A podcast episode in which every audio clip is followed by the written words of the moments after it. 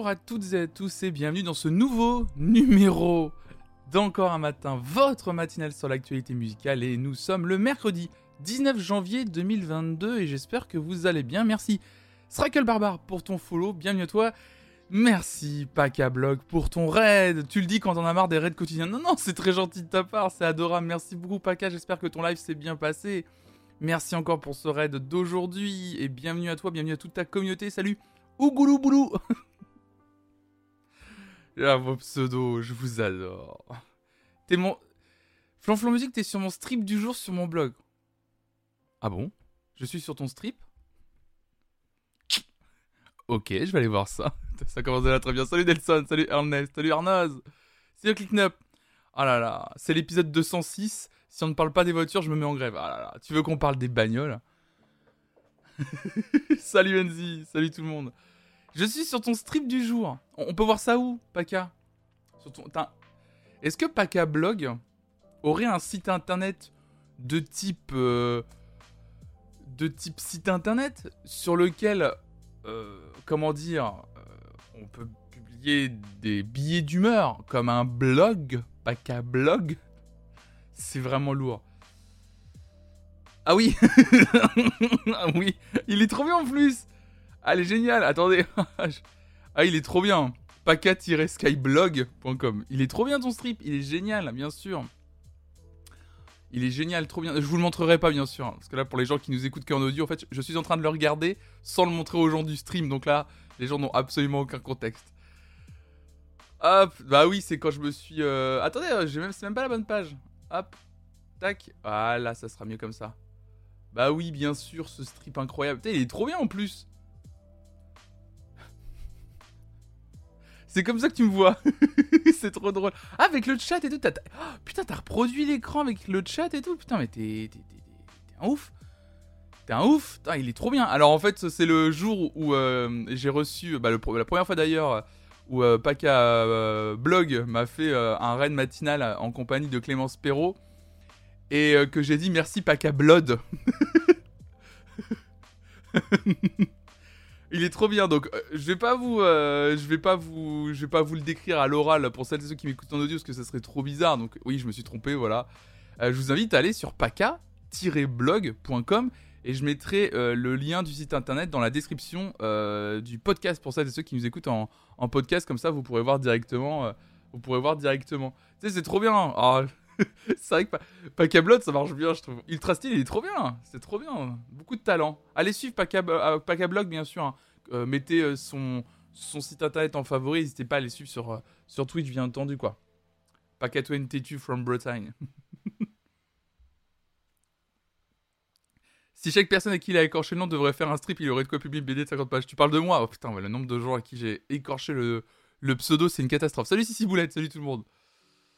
C'est une catastrophe. Hein. Salut Lison Futé. Comment vous allez en ce mercredi? J'espère que vous allez bien. Schneider s'en souvient encore. Hein. Je publie depuis 2005 la vieille époque des blogs BD. Oh là là là là. 2005. Pas qu'à blog. À l'ancienne. Schneider. Oh là là. Quelle histoire en train de comater devant mon poste en télétravail. Oh là là, bon courage à hein, celles et ceux qui sont en télétravail, qui n'ont pas forcément l'habitude. Moi, je suis euh, un partisan du, télétravail. Euh, mais je sais que euh, j'ai lu pas mal de choses là-dessus dernièrement, hein, puisque ça a été un peu au cœur de ces deux dernières années. Et euh, moi, c'est quelque chose que je défends beaucoup. Et en fait, je me suis rendu compte beaucoup de travailleurs euh, et de travailleuses euh, expliquaient que travailler à distance, c'est pas si facile que ça. Il y a quand même des gens qui mettent beaucoup l'ambiance du bureau, en fait, tout simplement. Et de retrouver des gens. Et que le télétravail, c'était pas si magique que ça. J'ai du mal à vivre la solitude perso. Oh, ils ont fuité. Ouais, je peux comprendre. Je, je comprends, je comprends. C'est pas facile, quoi. C'est vraiment pas facile. Surtout quand on se sent seul, je comprends. Je comprends. Donc faut pas hésiter, euh, faut pas hésiter à venir euh, sur les streams de plein de streamers. Faut pas hésiter à venir participer. N'hésitez pas à venir dans la communauté Flonflon Musique. Il y a un super Discord où il y a plein de gens qui sont prêts à parler avec vous, euh, etc. Faut pas hésiter. Hein. Je travaille avec des étudiants internationaux en galère et c'est difficile de gérer les problèmes à distance. Ouais, c'est clair, ça doit être hyper dur. En fait, il y a certains boulots. le télétravail, c'est enfin, t'as un peu adapté ton travail à la forme télétravail, mais ça reste hyper compliqué. Salut Méliane, salut David. Je vis ma meilleure vie avec le télétravail, en télétravail avec ma petite chaîne et ma commune. Oui, par contre, c'est vrai que hum, il y a des gens, il y a aussi l'autre pendant, effectivement, on peut en parler aussi. Pour beaucoup, le télétravail a été une réelle découverte et se sont rendus compte que c'était vraiment trop bien et, euh, même des, patrons d'entreprise qui se sont rendus compte que le télétravail c'était cool et ça tant mieux, tant mieux, tant mieux, tant mieux. Surtout pour des gens par exemple qui faisaient euh, une heure, voire plus d'une heure de trajet pour aller à leur boulot. Déjà c'est un temps mental de gagner qui est énormissime. Donc c'est cool, c'est cool. Excusez-moi, je bois mon petit thé en même temps. Bref, bref, bref, bref. En tout cas, salut Gaël ce matin de l'actualité musicale. Euh, ça va être très très bien. On va parler de plein de choses. On va parler de la date des Grammy Awards officiels. Nous allons parler de Miles qui annule sa tournée, du retour d'une émission connue. On va parler un peu musique classique. On va parler musique électronique. Euh, on va parler de choses pas faciles aussi ce matin. On va écouter de la musique et on va lire l'article que je n'avais pas lu avant-hier sur les documentaires un article qui a été publié sur Society pour qu'on discute un peu de, tous les documentaires qui sont autour d'artistes et qui sont sortis dernièrement. J'ai eu la bonne idée d'arrêter le spectacle et monter ma boîte au début du confinement. Je vis ma meilleure vie à bosser de chez moi depuis. Oh, tu m'étonnes, pile poil Arnaud. Salut, dit fiction. Je le fais un peu moins en hiver, mais j'ai vite pris le pli de faire du télétravail dans le sens où je n'allais pas au bureau. Donc j'ai régulièrement bossé sur la plage en terrasse pour le café. Oh là là là là là. Ouais, moi, je j'ai travaillé euh, sur la terrasse d'un café au bord de la plage. Là. Deux heures de trajet par jour en moyenne, c'est énorme, Mister Nix. Go merci pour les podcasts sur Spotify, ça aide bien sur le trajet, trop bien. je suis content de vous lire. Vous êtes beaucoup, vous êtes vraiment nombreux et nombreux à m'envoyer des messages privés ou à le dire dans le chat. Comme quoi, apparemment, euh, les podcasts, en fait, vous les attendiez. vous, vous êtes hyper contente et content des podcasts. Je suis vraiment content. Visiblement, c'est J'aurais même dû le faire avant, mais c'est pas grave, pas de regret. Euh, voilà, mais je suis content du coup que ça vous plaise. Donc euh, on va continuer là-dessus. Euh, en sachant que je peux vous le dire, il y a hier soir avec Tinky, qui est souvent dans la communauté, avec qui j'ai déjà fait des vidéos pour la chaîne YouTube. Hier soir, nous avons enregistré l'épisode pilote de, notre podcast. Donc ça sera le premier projet, on va dire, podcast Flonflon Originals. enfin, un podcast natif, quoi, le premier, la première création 100% audio, euh, quelque chose qui n'est pas enregistré en live. Euh, de galettes complètes, c'est ça. galette complète. Non, ça sera pas galette complète, du coup. Voilà un podcast où on parlera, euh, un podcast où on parlera en fait de, des discographies d'artistes, tout simplement. Et en gros, un épisode égale un artiste, donc, euh, ou une artiste d'ailleurs. Et, euh, on, voilà, on remonte euh, tout le cours de sa discographie, de son premier album jusqu'à aujourd'hui. Et c'est trop bien, on s'est éclaté hier à l'enregistrer. Et là, du coup, je vais faire le montage, je pense aujourd'hui. Et les, épisodes seront disponibles. Les épisodes seront disponibles une semaine en avance pour celles et ceux qui sont abonnés à la chaîne Twitch et abonnés au Patreon. Tu penses te faire racheter par Microsoft d'ici combien de temps? J'aimerais bien rapidement parce que si Microsoft ils sont prêts à mettre sur la table des sommes comme on a entendu hier, c'est-à-dire 68, euh, 68 euh, euh, milliards de dollars, alors je sais pas vous, je prends moi personnellement. Limite même, et eh, vous savez quoi? Et eh, je suis généreux, je suis généreux, j'en donne un petit peu, un petit peu à Raphaël. tu ferais quoi avec 68 milliards? Oh, j'éradiquerai la faim dans le monde et. Oh là là. J'essaierai de mettre la... d'imposer la paix dans le monde. Oh tu plaisantes, je m'achète un parc automobile, mon gars. que des Tesla, mon gars.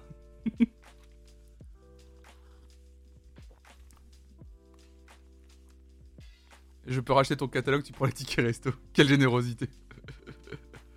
des bagnoles, mon gars, des bagnoles. Première, vroom. Première chose, une Porsche 911 direct déjà. Et quitte à ce qu'il n'y ait plus d'essence dans 20 ans, autant cramer tout le samplon tout de suite. C'est absolument pas écologique. Le mec il renie toutes ses convictions dès qu'il devient riche. Comme beaucoup en fait finalement. Quel scandale. Oui, Claire Knapp va me dire fallait acheter une 206 plus. C'est la seule vraie voiture qu'il faut acheter. tu rachètes même pas Twitch. Oh, c'est une galère Twitch. Tu rachètes les catalogues d'artistes au Grand Major et tu demandes à Jules de les sampler. Oh, ça serait incroyable. Depuis Villebrequin, c'est vrai que je regarde beaucoup trop la chaîne Villebrequin. Le gars passe son week-end chez Noroto. c'est si vrai. c'est si vrai. Tu crées Flonflon Strévic, c'est ça. tu rachètes la Tour Bretagne, donc à Nantes, pour en faire le QG de la Flonflon Corp, c'est ça, ouais. Avec 68 000... Non mais la somme, elle est... En fait, on n'arrive même plus à s'imaginer. 68 milliards 68 milliards. Alors, je vais peut-être vous choquer, mais ça fait beaucoup d'argent. J'aime bien dire des évidences comme ça. ça fait beaucoup d'argent, 68 milliards. Hmm. C'est pas mal. C'est vraiment pas mal de thunes. Tu payes tous les Bretons pour qu'ils disent que Nantes est en Bretagne. Ah bah là, large. Là, c'est bon. Hashtag analyse. Non, mais en vrai, euh, non, et 68 milliards, hein, c'est Enfin, moi, je considère que c'est trop pour une seule personne. Donc, euh, je sais même pas ce que t'en fais, quoi. Ça vaut son pesant de cacahuètes. Ah oui. Oh, cette bonne vieille phrase de Daron Arnaud, elle est, impeccable. Impeccable. Non, mais c'est. Pour vous imaginer. Ah oui, ça, t'as parole, plein de gens convertissent les euros dollars en, en secondes pour se rendre compte de combien ça en termes de temps. C'est un peu bizarre, mais du coup, on se rend compte un petit. Mais t'as raison. Genre 1 million de secondes égale 3 jours et 1 milliard de secondes égale 11 ans. Là, on parle 1 milliard de secondes égale 11 ans. Et là, on parle donc de 68 milliards. C'est énorme. Ah, petit pactole pour boucler les fins de mois difficiles, c'est ça. Ouais, tu gardes un peu de côté, et puis bon, de temps en temps, t'essayes de t'en sortir un petit peu, quoi. PIB de la Birmanie. En réalité ou euh, c'est vrai? C'est possible, hein, 68, 68 milliards, la somme, elle est dingo. 68 hein. milliards, c'est un, scandale. Ils sont à 67. Non, mais attends. Closing of. Oh non, mais attends, mais c'est un scandale. moi, je. Tout le monde. Euh, j'ai lu. Enfin, on va passer très rapidement sur autre chose, que ça ne concerne absolument pas mon champ de compétences. Et euh, moi, je parle de musique ici. Je vais pas juste moi, le seul, la seule impression que ça m'a fait, c'est bon, c'est vrai qu'il y a le côté où tu te dis ah cool, maintenant quand je vais m'abonner au Game Pass, j'aurai beaucoup de jeux. Puis d'un autre côté, tu dis les gars, c'est pas un peu scandaleux 68 milliards de dollars? Genre vraiment, c'est pas un peu scandaleux que aujourd'hui on est en train de dire que euh, depuis deux ans de confinement, de pandémie, etc. il y a des que, que les gens qui n'avaient pas d'argent ont encore moins d'argent, que des gens crèvent la dalle, et, qu'il y a une entreprise d'un coup, je sais pas, qui pourrait donner un petit peu de thunes à des ONG ou tenter quelque chose, disent tiens, hmm, tout le monde tout le monde a l'air euh, ouf en disant que c'est extraordinaire, mais c'est une bonne nouvelle pour euh, peut-être, je sais pas, Microsoft, l'industrie du vidéo, j'en sais rien, mais il y a quand même un petit revers qui fait que on parle quand même de 68 milliards de dollars. C'est une somme, enfin les gars, s'il vous plaît. C'est énorme. bossant dans le jeu vidéo, ça, ça jazz dans les couloirs depuis. Oh là là, ça jazz. Bravo, Pacablock, qui ramène ça à la musique. Bravo à toi. J'espère qu'ils vont proposer une formule Game Pass avec abonnement WoW, histoire de repeupler ce pauvre jeu de mon cœur. Bill Gates, c'est pas trop une pince côté A100 en même temps, mais Bill Gates n'a plus rien à voir avec Microsoft, je crois, aujourd'hui, non? Je crois que Bill Gates n'a vraiment plus rien à voir avec Microsoft.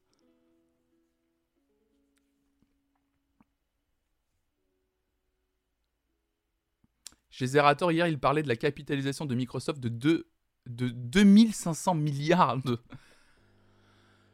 Je... je c'est ça me ça me terrifie. Après c'est de la capitalisation, mais euh, ça ça me ça me ça me scandalise. Je suis désolé, mais moi de plus en plus j'arrive j'arrive plus quoi. J'arrive pas à me à être j'arrive pas à me dire que c'est cool. En fait, enfin, je suis obligé toujours de penser en fait, à, à ce que ça implique. On parle de sommes quand même qui sont. On n'arrive même tellement plus à s'imaginer. Vous voyez, on est obligé de dire, essayer de convertir ça de façon hasardeuse en secondes pour se rendre compte quoi. Fais gaffe, franchement, tu te gauchises. Il va falloir se ressaisir. Pardon, c'est extraordinaire ce qui est en train de se passer. C'est extraordinaire pour l'entreprise Microsoft qui va s'en sortir. on est d'accord que ça devient des chiffres complètement cons. Mais oui, mais mine de rien, pour revenir à la musique, c'est comme quand on parle des catalogues musicaux. Est-ce que les catalogues d'artistes valent vraiment ce prix-là? Par exemple, est-ce que le catalogue de Bruce Springsteen, apparemment il l'a vendu, on en a parlé euh, il y a un peu avant euh, les vacances de Noël, le catalogue de Bruce Springsteen, il a été vendu 500 millions de, dollars. Alors ça paraît beaucoup moins, bien sûr, vis-à-vis des 68 milliards, mais est-ce que le catalogue de Bruce Springsteen, Bruce Springsteen pardon, vaut 500 millions de dollars? Je pense pas, je sais pas, c'est quand même une somme 500 millions de dollars, faut vraiment se rendre compte. On l'a un peu dit comme ça, parce que justement, aujourd'hui, on est un peu habitué plutôt à entendre des rachats à, plusieurs, euh, à coups de milliards. Mais un catalogue musical, est-ce que ça vaut réellement 500 millions de dollars? Je sais pas. C'est énorme, c'est des sommes. Non, mais c'est énorme.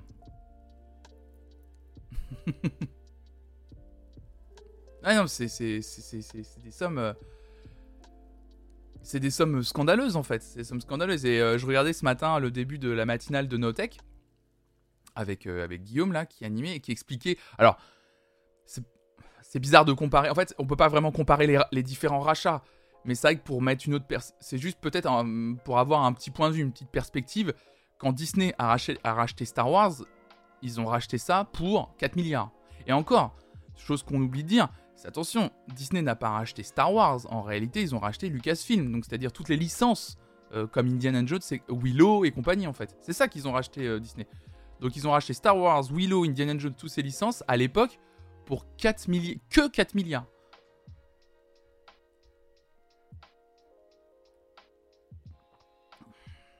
Mais oui, bien sûr. Bien sûr, en fait, c'est que les sommes sont étranges. En fait, c'est qu'on s'habitue dans le sens patate parole. Toi, tu dis, oui, c'est vrai que quand on parle beaucoup des, on parle des grosses fortunes, combien ils gagnent, des, comme les joueurs de foot et tout. Et je veux pas critiquer ce système, ça m'intéresse pas parce que je m'y connais pas assez, voilà. Mais c'est vrai qu'en fait, c'est juste, je parle juste en termes de les chiffres qu'on entend souvent. C'est pour ça qu'en fait, ça nous paraît presque.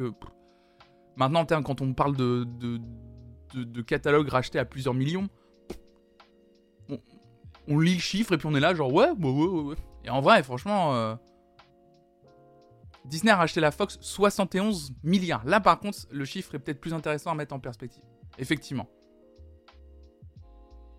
Et en plus, c'est plus récent. Parce que quand, Disney a racheté Lucasfilm, c'était il y a un moment. Hein. Et Lucasfilm était aux abois. Hein. Il y avait plus... Star Wars, il n'y avait aucun projet réellement sur les rails. Euh, Indiana Jones, euh, le 4 était déjà sorti et était un, un bid. Euh, Willow, bah, Willow, c'était même pas, c'était même pas dans les idées de faire euh, ne serait-ce qu'une figurine ou quoi que ce soit. Donc. Euh, non mais c'est intéressant, mais c'est intéressant tout ça. C'est très intéressant. c'est intéressant, ça, va, ça dit beaucoup de choses et. Euh, mais bon, voilà, bref. Je sais plus pourquoi on a, on a dérivé là-dessus, mais c'est pas grave. On parlait d'industrie musicale, on va quand même démarrer avec les actus ce matin. Ok.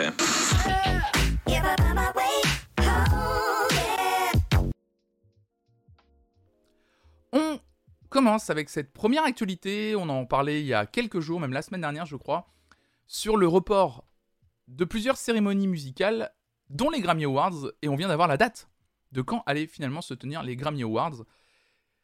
Les Grammy Awards, d'après cet article du Monde, se tiendront le 3 avril à Las Vegas, la cérémonie de remise donc des Grammy, équivalent américain des victoires de la musique, bon. Bon. Pas vraiment, mais oui, on va dire oui. Aura lieu le 3 avril à Las Vegas et non pas à Los Angeles où elle était initialement prévue, ont annoncé mardi 18 janvier les organisateurs. En raison de la forte augmentation de cas du variant Omicron, l'Académie du disque qui organise les Grammy Awards avait annoncé au début de janvier qu'elle ne pouvait maintenir le spectacle prévu le 31 janvier à Los Angeles, jugeant que cela présentait trop de risques sur le plan sanitaire pour les centaines d'artistes et de techniciens mobilisés. La 64e édition se tiendra dans la salle du MGM Grand Garden Arena à Las Vegas, annoncent les organisateurs dans un communiqué. après, on, nous parle du fait que Omicron est devenu euh, le variant du SARS-CoV-2 ultra majoritaire aux États-Unis et continue de se propager en, en Californie, blablabli, blablablou, une grosse pandémie. Vous connaissez vous-même, je vais éviter de vous lire tout ça parce que c'est assez oppressant et on en a assez. Euh, je vous rappelle pas non plus les nominations euh, des Grammy Awards, effectivement, euh, dont on avait déjà parlé dans cette, matinale. Mais voilà, en tout cas, les Grammy Awards se tiendront le 3 avril prochain à Las Vegas.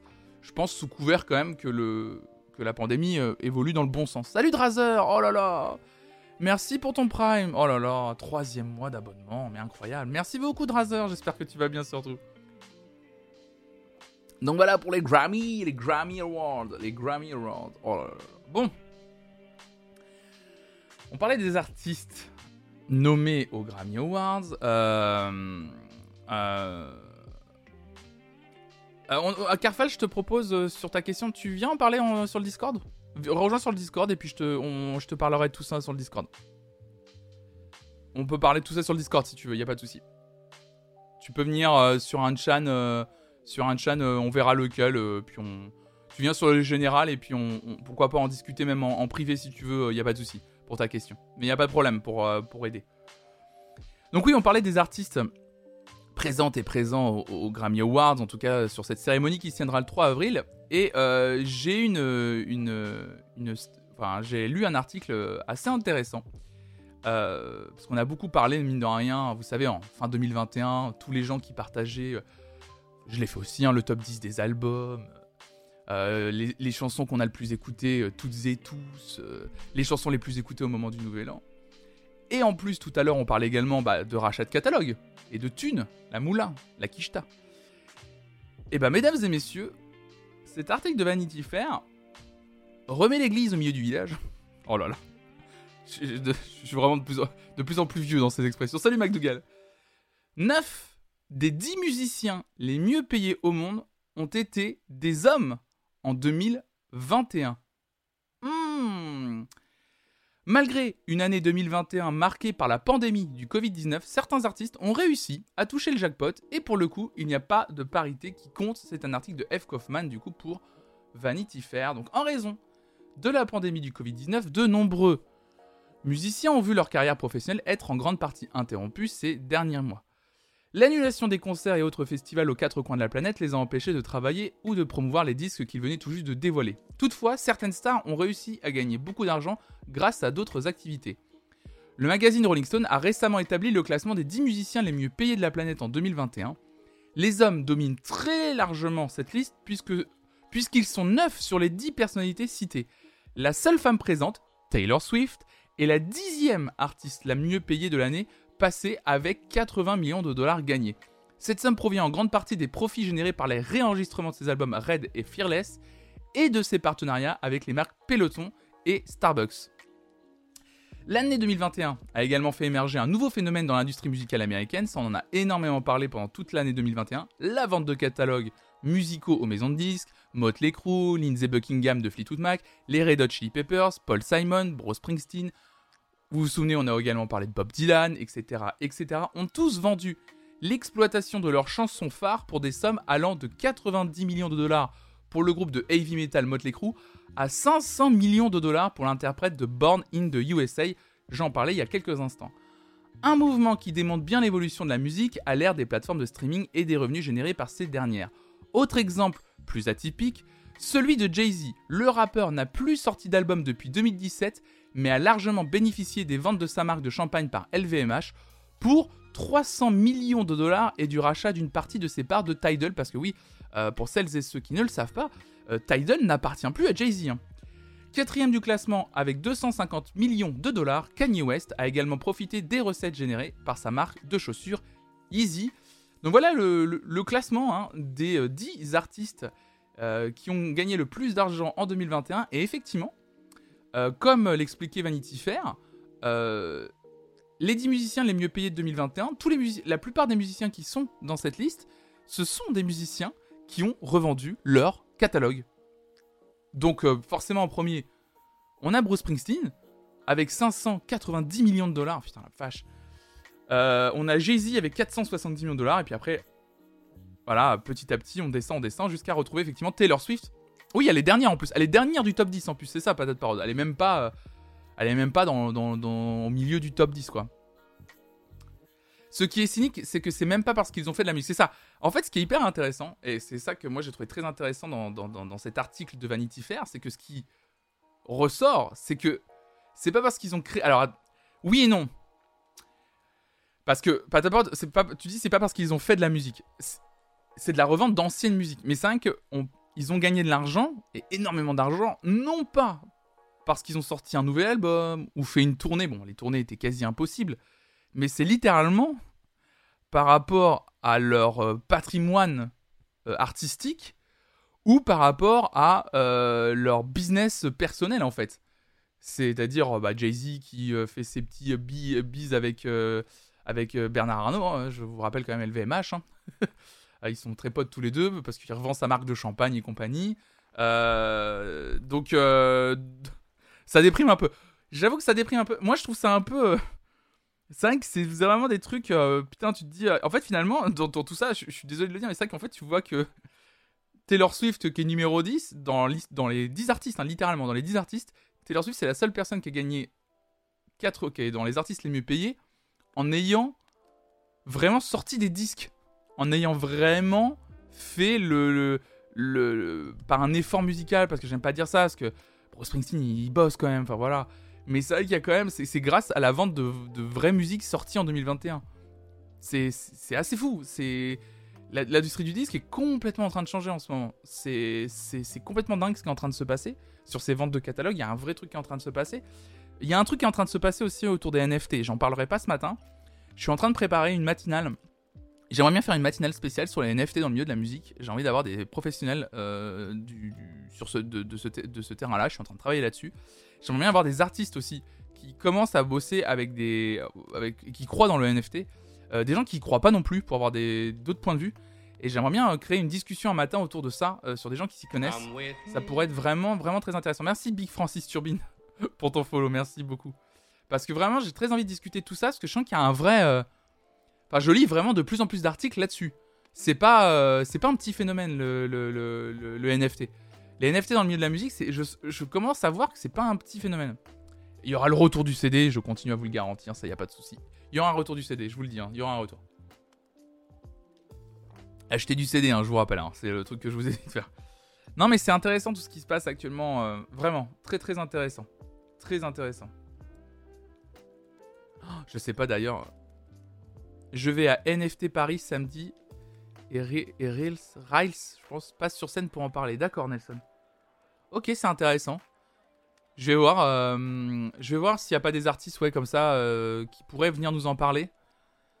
Parce qu'il y en a beaucoup, hein. Il y en a beaucoup, beaucoup, beaucoup, beaucoup, beaucoup. Hyper, ça pourrait être hyper intéressant ouais, de faire une matinale euh, spéciale là-dessus. Moi, j'ai très envie d'en parler. En fait, je, je comprends un peu le, comment ça fonctionne, hein, bien sûr. Mais, euh, mais je. je l'intérêt m'échappe. Pour le moment, moi. L'intérêt m'échappe. Mais je vois que des artistes, ils voient un intérêt. Donc, c'est-à-dire qu'il y a, il y a peut-être quelque chose. Et en même temps, c'est vrai que Ernest, tu le dis, ça aussi enclenche un gros débat au sein même des artistes. Parce que Brian Eno, euh, qui est quand même un grand musicien, euh, et lui, par exemple, euh, littéralement, il n'y a pas d'autre mot, un chier à la gueule des, gens et des artistes qui, euh, qui utilisaient ou qui achetaient ou qui vendaient du NFT. Peu importe, voilà. En disant qu'en gros, ça permettait aux artistes déjà bien riches de devenir encore plus riches et que c'était vraiment des. C'était quoi le terme utilisé? Des, des tocards? Je sais plus ce qu'il a dit, mais. Donc, comme quoi, en fait, ça, ça crée des débats au sein même de l'industrie musicale. Donc, c'est ça, ça qui est intéressant. C'est ça qui est très intéressant. Riles, d'accord, ok. Pardon, excuse-moi Nelson. Mais non. Oui, ah oui, quand le Zico se transforme en petite merde capitaliste. Je crois que c'est vraiment le mot qu'il a utilisé. C'est exactement ça, Ernest. Oui, je crois que c'est exactement ça. Justement, j'allais demander s'il y avait des artistes qui s'étaient présentés contre. Ouais, il y en a quand même quelques-uns. Hein.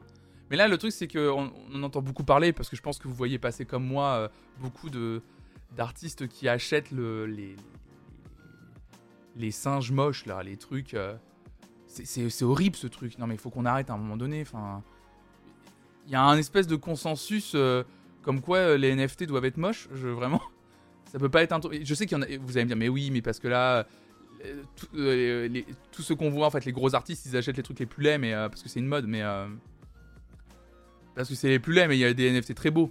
Mais c'est vrai que les. Pardon, mais du coup, les seuls NFT pour le moment qu'on voit et qui sont achetés par des grosses restas, c'est ces singes là, les boards. Ape, c'est ça, les boards Ape. Les boards Ape. C'est affreux quoi. Il y a. Je sais pas si vous avez écouté le dernier Floodcast, mais Adrien Méniel, il donne une description, mais qui m'a tué de rire. Pourquoi les NFT sont obligés de ressembler aux dessins qu'il y a sur les, les skates dans les supermarchés? Ça m'a vraiment tué de rire. Vraiment, c'est exactement... C'est exactement ça. Je suis désolé, mais quand on, quand on a fait un peu de skate et quand on a déjà prospecté pour acheter des skateboards et qu'on a déjà regardé les skateboards dans les, supermarchés, les dessins sur les skates de supermarchés sont affreux et ça ressemble vraiment à ce qu'on vend aujourd'hui en NFT. quoi. C'est exactement ça.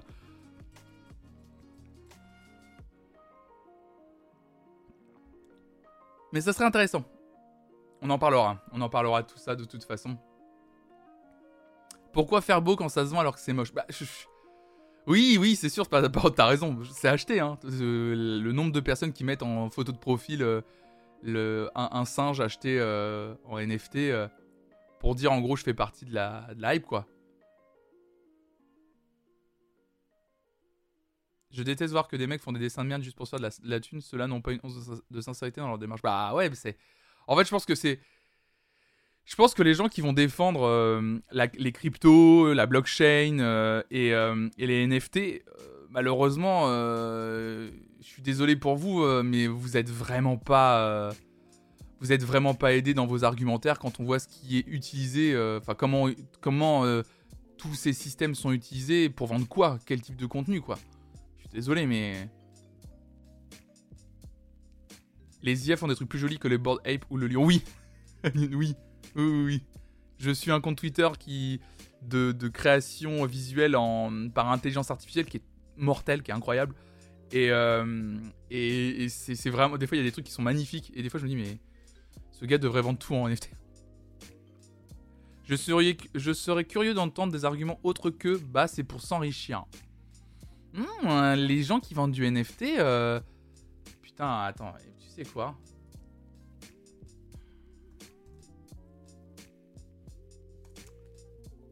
C'est marrant que t'en parles.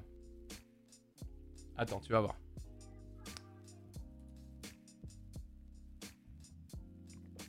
C'est marrant que t'en parles parce que hier soir je lisais cet article. Tiens, je cherchais pardon dans mon, historique. Un article de Shainel Bouabdallah pour un, magazine, euh, je pense, euh, qui parle de l'actualité numérique en ligne, qui s'appelle MBA euh, MCI. Je ne connais pas du tout et qui parle euh, euh, NFT dans l'industrie musicale, tendance ou révolution. J'ai hésité à vous lire l'article ce matin, mais comme quoi, on finit par y revenir. Mais en même temps, on parle de la thune dans le milieu de la musique, donc. Euh, et, et, du coup, l'article rappelle, la définition d'un NFT avec une vidéo pour un peu tout comprendre. Donc la vidéo est vraiment bien foutue. Donc, donc ça, je peux, je peux vous demander de. N'hésitez pas à aller voir. Je vais vous repartager d'ailleurs le, lien vers l'article de MBA MCI pour pouvoir aller lire tout ça. on parle euh, l'article parle de l'ampleur du nouveau phénomène des NFT, comment ça se passe dans l'industrie musicale, quel est l'usage des NFT dans l'industrie musicale, comment ça pourrait fonctionner, quels sont les artistes qui s'y sont mis, qui mis euh, au NFT. On parle notamment du français euh, Jacques, producteur de musique électronique et musicien d'ailleurs. et après, il y a un truc, quels avantages les NFT offrent à l'industrie musicale quelles limites et obstacles aussi C'est bien, il y a un contrepoint qui est très intéressant notamment, et ça parle de l'impact écologique. Donc euh, tout y est dit dans cet article, comme quoi c'est un système inégalitaire, il y a des freins technologiques, euh, manque de réglementation aussi, ça aussi faut le dire. C'est un peu euh, la foire, hein, je trouve, les NFT. Mais il y a aussi les côtés positifs. Pour, parce qu'il faut être honnête, il y a aussi des côtés positifs. Et dans les côtés positifs, on parle d'une nouvelle source de revenus pour les artistes. On parle d'une reprise du contrôle de la musique par les artistes. Ça, c'est quelque chose dont je vous avais déjà parlé. De booster l'engagement des fans. Parce que très souvent, on amène les NFT effectivement comme un mode de financement participatif, c'est-à-dire les, les fans peuvent euh, acheter un NFT pour par exemple avoir le droit d'une seconde d'un morceau de son artiste préféré. Et on parle aussi même de repenser l'expérience fan grâce à des expériences innovantes, comme quoi le NFT va permettre beaucoup de choses, notamment grâce à, grâce à la technologie de la blockchain. Moi, je suis pas particulièrement d'accord avec les, les, les, les pour. Hein. Euh, moi, je l'ai déjà dit. Hein. Moi, je suis un peu. Euh, pour le moment, moi, j'arrive pas à en voir. J'arrive pas à avoir l'intérêt des NFT. Euh, au point même où moi, je suis plutôt. Enfin, je suis pas. C'est pas que je suis contre, mais si on peut s'en passer, je suis content. Je trouve ça beaucoup plus sain, on va dire. même si on s'en moque beaucoup de ces histoires de tickets d'or dans des pochettes, dans des albums physiques, où En gros, c'est la loterie. euh, Si tu tombes sur un ticket d'or dans un album que t'achètes, bah, le ticket d'or te donne le droit d'aller voir euh, euh, l'artiste dont t'as acheté l'album à vie, comme a fait énormément d'artistes, Angèle, Orelsan, etc. aujourd'hui. Je trouve ça beaucoup plus sain. Je préfère ce truc-là, et ça engage tout autant les fans à mes yeux. En fait, les B, ah oui, les BAYC, les Board Ape, c'est ça, ouais, sont différentes caractéristiques tirées au hasard, œil différent, etc. En achetant un, c'est comme quand tu achètes du LV, tu appartiens à un certain club. Du LV, je sais pas ce que c'est du LV, Nelson, pardon. Ils ont par exemple fait une soirée sur un yacht seulement pour les possesseurs. Ouais, oui. Non mais, en fait, Nelson, c'est ça qui est chiant aussi. Tu dis, ils ont par exemple fait une soirée sur un yacht seulement pour les possesseurs d'un board ape. En fait, je pense que ce qui énerve les gens dans cette histoire, et on a raison, je le redis par rapport à ce que je disais tout à l'heure, qui ça intéresse finalement? Mais même en tant qu'artiste musical, ça intéresse les artistes musicaux qui sont déjà blindés de thunes. En fait, c'est ça le truc. Et en fait, c'est encore une fois, quoi, quoi quand t'es un gars, surtout dans notre période, putain, quand t'es, une personne qui écoute juste de la musique et t'écoutes ton artiste, soit je trouve que c'est de la publicité mensongère pour des gens qui s'y connaissent vraiment pas, et je trouve qu'on fait croire et qu'on fait miroiter à des gens qui peuvent gagner beaucoup d'argent euh, en achetant ce genre de choses pour capitaliser. Ou deuxièmement, bah, ça fout les boules, putain. Dans notre période, putain, tu te dis, mais c'est encore un délire de gros riches, quoi. Et tu te dis, mais en fait, euh, putain, moi j'ai de moins en moins de thunes. Mais eux, putain, ils ont l'air de bien se faire plaisir, quoi. Et ils nous prennent vraiment pour des cons en nous disant d'acheter leur euh, NFT euh, méga moche euh, pour les soutenir. Non, mais attends, faut pas déconner. Et c'est ça, en fait, moi qui me. Et en plus, faut passer par un système. qui est- très élitiste. Ça, par contre, l'article en parle bien. C'est élitiste parce que, quand même, il faut pas. euh, la blockchain et les. euh, les, les, les monnaies virtuelles, euh, il faut avoir une éducation autour de ça. Il faut avoir une éducation financière là-dessus. Et la plupart des gens n'ont pas cette éducation financière. C'est hyper dur à comprendre. C'est très dur à comprendre. Donc forcément, tu mets des gens sur le carreau. Donc si t'es, par exemple, t'es hyper fan d'un artiste, mais tu connais absolument rien à tout ça, tu vois ça popper, mais tu te sens délaissé en fait. C'est pour ça que je, ne crois absolument pas au fait que ça réengage les fans. Je pense que ça en laisse beaucoup plus sur le bas-côté qu'on ne le croit. Enfin, c'est mon avis. Attention, je me trompe sûrement complètement sur toute la ligne. Mais ça me... Moi, ça me, ça me terrifie, quoi. C'est vrai que les zones hors en concert, c'est déjà pas assez malhonnête pour mesurer la fidélité des fans. Non, mais c'est ça. Il y a déjà ce genre de choses qui existent. Je veux dire, les concerts où euh, on charcute une salle en plusieurs parties. Euh, et puis il y a des artistes, euh, soit ils font trois catégories, il y a des artistes qui vont jusqu'à 8-9 catégories par salle. hein. Ils te découpent bien la salle en disant Non, mais là, vous voulez être devant la scène? Alors, vous voulez être dans la fosse? Ok. Vous voulez être tout devant la fosse? C'est plus cher que si t'es au milieu de la fosse. Et c'est encore plus cher que si t'es derrière, tout derrière la fosse. Non mais.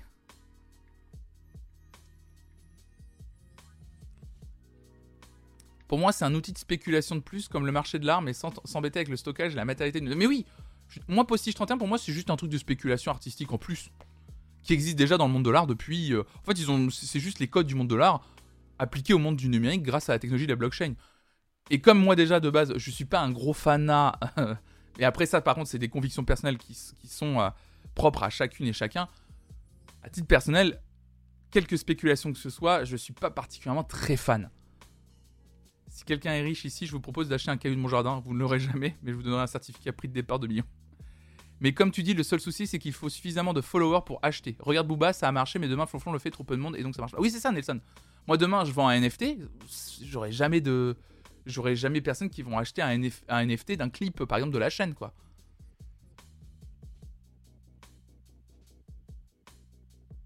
Non, non, il y a qu'à voir le rachat du script de Dune. Alors, non, ça, ça m'a tué de rire. Parce qu'en plus, c'est pas le script de Dune qui a été acheté, c'est le bouquin. Qui, du coup, n'a aucune valeur. Vu la somme, on s'attend à ce que celui qui achète sache ce qu'il fait, et visiblement, non. le concept est intéressant, mais c'est trop tôt. Il y a un petit côté clubhouse dans la, dans la hype qui me gêne. Oui. Quand je bossais pour Live Nation, tu dis Don- ça c'est hyper intéressant que tu aies travaillé pour Live Nation. On devait faire des coins spéciaux tout clean. Ah non, des coins, pardon. Je crois que tu parlais de l'argent. Des- Oh, eh, l'américain. Des coins spéciaux tout clean pour que les clients, le public c'est le nom que je lui donne, puissent faire des photos avec l'artiste contre monnaie sonnante et trébuchante. Putain, c'est un truc de ouf. Ça me tue. Flonflon est finalement de gauche. N'importe quoi. Voilà bien résumé, code l'art comme l'art au numérique, chose qui n'était impossible jusqu'à présent au numérique. Oui, c'est ça en fait. C'est qu'on a trouvé une façon de, numériser l'art en fait. Enfin, c'est cavalier ce que je dis, c'est pas tout à fait juste, mais voilà. En droit d'auteur, les NFT, ça veut rien dire, ça n'a aucun support légal et aucune protection. Mais oui, Aldo donc donc, c'est parce que c'est ce qu'explique l'article que je vous ai partagé dans le chat. C'est exactement ça. Le problème, c'est qu'aujourd'hui, il n'y a pas assez de réglementation, de limitation, de garde-fou, de plein de choses en fait. Ça s'est lancé comme ça et il y a des gens qui en profitent maintenant. Mais ils le disent, hein. l'article euh, le dit. Hein. En gros, là, les gens qui ont créé des entreprises de NFT et qui vendent ces NFT à des gros artistes, ils profitent des balbutiements de ce truc-là pour se faire un max de pognon maintenant. Et que ça va vite euh, être, euh, comment dire, cadré. Comment dire. Ah, j'ai pas le terme, c'est pas cadré que je cherchais, mais réglementé, voilà. Ça va vite être réglementé, etc. Et on va vite revenir à peut-être des choses un peu plus quelque chose, un commerce peut-être un peu plus clean. Et limiter un peu plus là. Et réguler aussi. Réguler. Surtout, ouais.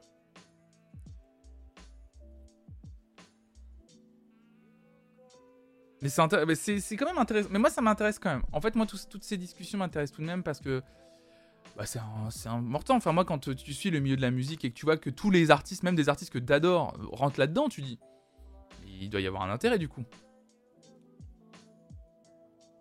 C'est comme les VPN, ça profite d'un flou juridique qui va calmer tout le monde quand ça sera légiféré. Non mais ça... Euh, oui, bien sûr, c'est ça. Moi, les VPN, pour le moment, euh, c'est... C'est Bisounours Land euh, avec les... Vas-y, viens Achète un VPN pour profiter d'un catalogue étranger sans payer... bien sûr, oui, bien sûr. Puis un jour, on va faire... Mais en fait, bah non. non, non, bah non. Non, non, ça va pas se passer comme ça, en fait. Juste non. Une vieille phrase qui restera toujours d'actualité There is no business like show business. Ah, et le showbiz, je peux te dire que j'en connais un rayon maintenant. bon, allez, on avance. en plus, on va avancer. Vous allez vraiment rire parce qu'on va avancer sur une autre. Euh, une autre. Euh, une autre information qui n'a euh, rien à voir avec tout ce dont on vient de discuter. Mais j'aime bien digresser le matin avec vous. J'aime bien avoir toutes ces discussions. Et bien entendu, si vous m'écoutez en podcast, moi, je serais le premier ravi à en discuter avec vous, que ce soit sur le Discord ou que ce soit à nouveau dans le chat du live, si vous avez l'occasion de passer par ici, euh, et, sur la chaîne. Sincèrement, moi, c'est des discussions que je pense qu'on peut avoir en, euh, en, toute bienveillance, euh, dans le respect des uns et des autres. Moi, je suis pas à vouloir brûler non plus les gens qui défendent le NFT. Justement, j'ai envie d'en discuter parce que je vois qu'il y a quelque chose qui se passe autour de ça. En parlant de choses importantes, bisous à toi, Evita Media, bonne journée à toi. En parlant de news importantes, ça y est, nous avons la date. Ah là là là là là là. Le Hit Machine, qui fait son grand retour sur W9 avec Charlie et Lulu le mardi 8 février. Alors là, vous sortez toutes et tous votre agenda. Alors je vous avais dit hein, que ça allait rien à voir, fallait un peu se mouiller la nuque entre deux, deux infos. Euh, et oui, 13 ans après son arrêt définitif, Hit Machine va être célébré en prime time sur W9 le mardi 8 février prochain. On en avait déjà parlé dans cette matinale. On savait qu'il y avait eu l'enregistrement de cette émission, on savait pas quand était la diffusion. Et bah ça y est, on a la date, ça sera le mardi 8 février prochain. Ah Une émission où Charlie Nestor et Jean-Marc Lubin, alias Charlie et Lulu, feront leur grand retour pour revivre les meilleurs moments du programme musical qu'ils ont animé de 1995 à 2009 un format best-of qui avait déjà été testé par W9 en 2012, alors présenté par Derka et Jérôme Anthony, je me souviens que je regardais ça souvent, Génération Hit Machine, avait été déprogrammé un mois plus tard, faute d'audience. Hit Machine, alors, bien ce que ça a été déprogrammé un mois plus tard, faute d'audience, Génération Hit Machine, mais de souvenir, le mois de diffusion, ils l'ont rediffusé sur deux ans. oui, ça a été multi-rediffusé. Salut Wawa3C, bienvenue à toi. Oh là là, Wawa3C qui lâche, euh, qui, qui follow et qui lâche direct son prime. Mais c'est adorable. C'est un super. Ben, bah écoute, merci beaucoup, 3C. Euh, trop gentil. Merci pour ton soutien, c'est trop cool. Merci beaucoup. Bienvenue à toi. Donc oui, oui, c'est ça qui a été multi-rediffusé, c'est ça. Ils ont eu un mois de diffusion et je peux t'assurer que Génération Hit Machine, ils te l'ont... Deux ans de rediffusion sur W9. Hein. Ils, savent, euh, ils amortir chez W9. Hit Machine, qu'est-ce que c'est pour celles et ceux qui connaissent pas? Eh bien, ça a été pendant 15 ans. Écoutez, je vais vous raconter une histoire. Hit Machine a été pendant 15 ans l'émission musicale phare. Diffusée sur M6 tous les samedis matins, elle s'est inspirée du programme britannique Top of the Pops, qui classait les meilleures ventes musicales. La version francophone, initialement présentée par la chanteuse Ophélie Winter et Yves Noël, a connu des changements à peine un an après son lancement. À l'époque, c'est un pari gagnant pour la chaîne. Les animateurs Charlie et Lulu font sensation et leur idée de recevoir des artistes pour des lives musicaux ravit les fans. Après 13 saisons, un top 50 des meilleurs singles transformé en top 20, les audiences chutent et signent l'arrêt définitif de l'émission. Ah bah oui, Charlie et Lulu les meilleurs, bienvenue à toi, bienvenue. C'est comme les 30 ans du top 50 rediffusés une centaine de fois depuis 2014, c'est ça, ouais. Bien sûr, le feu ça brûle et l'eau ça mouille, Charlie Lulu, bien sûr, c'est eux, bien sûr que c'est eux. Bien entendu. En vrai, donc en 2018, dans Touche pas à mon poste, Charlie Lulu avaient expliqué travailler sur un retour de Hit Machine et chercher activement un diffuseur.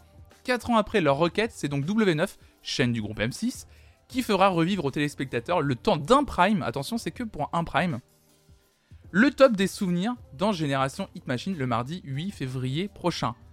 Salut Tinky Wow, I'm back in the past Mais oui, le, Hit Machine les amis, le Hit Machine C'est incroyable le Hit Machine Les matinées Hit Machine avec ma mère, mais moi aussi, le samedi matin, incroyable Est-ce qu'il y a des gens qui regardaient le Hit Machine? S'il vous plaît, dites-moi qu'il y avait des gens qui regardaient le Hit Machine, que je me sens qu'on sorte moins seul avec Tinky. Vraiment, Vraiment, parce que. Bien sûr, présent pour le Machine, bien entendu. Bien entendu, malin, bien sûr. Le team vieux. C'était. Eh, en vrai, franchement. S'il y a bien une émission à remanier et à faire sur Twitch aujourd'hui, c'est le Hit Machine. Hein. Team vieux ici aussi. Avec Fan 2 juste après, mais oui, en Claire 2. Claire 2 qui nous parle de Fan 2, la vache. Qui avait, qui avait le droit à son magazine aussi. Véridique, je regardais le Hit Machine en nettoyant ma chambre.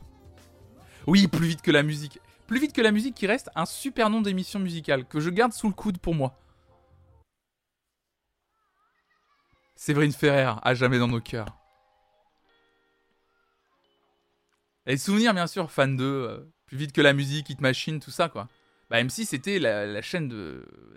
C'était positionné en tant que chaîne de la musique à son lancement, quand même. Il passait. Euh, Vraiment, il y a des images qui sont assez dingues de David Guetta sur, euh, sur M6 à l'époque. Euh. attendez, est-ce que je peux retrouver les images? Attendez, on va regarder ces images. Euh, c'était Dance Machine de souvenir.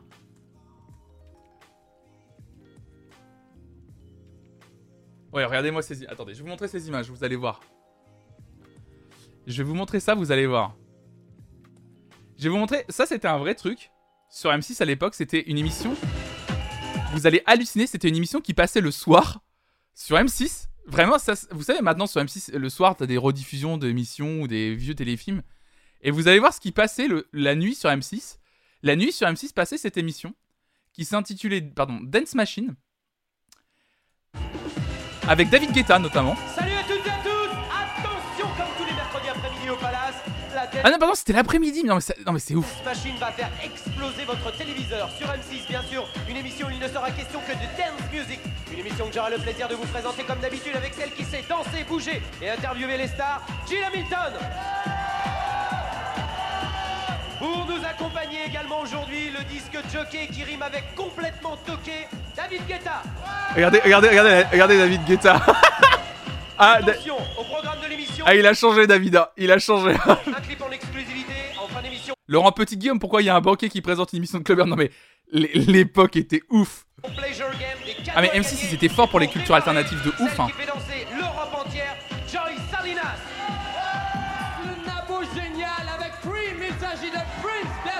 Regardez, regardez David Guetta qui présente ses disques, c'est incroyable ça. Oh,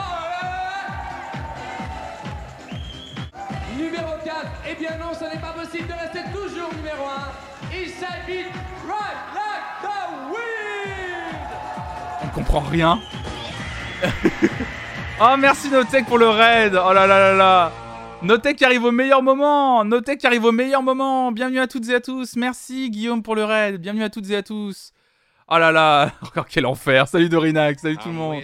Merci CR95. On est en train de parler euh, du retour de l'émission euh, pour le, temps d'un le temps d'un soir du Hit Machine pour les nouvelles et nouveaux. Salut Pete Gore, Far Ketchup, bienvenue à toutes et à tous, Technique Savoir, Aurélien, salut tout le monde. On parlait du retour du Hit Machine sur euh, W9, le temps d'un prime ah exceptionnel. Et en fait, pour celles et ceux qui connaissaient pas, euh, dans le chat avant que vous arriviez, j'étais en train de dire que M6 à la base c'était la chaîne de la musique, littéralement. C'était la chaîne de la musique.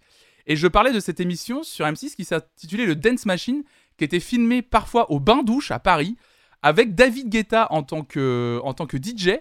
Et sincèrement, ces images sont ouf. Et ouais, c'est des images que j'aime bien regarder de temps en temps. Vous allez voir, David Guetta est incroyable. Salut Karina, salut tout le monde. Regardez David Guetta. Eh bien non, ce n'est pas possible de rester toujours numéro 1. Inside Beat, right like the wind salut Chourmo, salut tout le monde. Elles sont Regardez, Laurent Petit-Guillaume. Vous connaissez peut-être le tube au Fortuna. Ça, c'est une version à vous coller au plafond. Apothéosis au Fortuna. Et il présentait des disques comme ça dont on... Il n'y a même pas un extrait, on sait pas ce qu'il présente. Ça ne parlait que aux gens qui étaient dans la salle et qui avaient peut-être entendu ce titre et qui allaient souvent dans les clubs. Sinon, nous, ça ne nous disait rien du tout. Non, mais c'est incroyable, la présentation de la musique. Vous avez vu, la- la- même, même aujourd'hui, il n'y a aucune émission qui parle de musique comme ça. Mais de musique électronique, etc. C'est incroyable. Merci Niklaus pour le follow. Enfin, des plus grands. Et après, en gros, donc, il présentait les disques. Alors foncez tout de suite sur vos Minitel 3615. Oh là là. M6, rubrique Oh, le Minitel. Oh, le Minitel. On lève les bras bien haut, Mitrandil. Et puis tout de suite, eh bien. Ah, le mode à l'arrache, quoi. Ah oui, il faisait des lancers de disques. Il Oui, parce que je précise pour celles et ceux qui nous écoutent en podcast, David Guetta présentait les vinyles comme ça derrière sa platine. Et après, il balançait les vinyles, quoi. Elle était ouf cette émission de Machine. Et après, on voyait des gens danser. Voilà.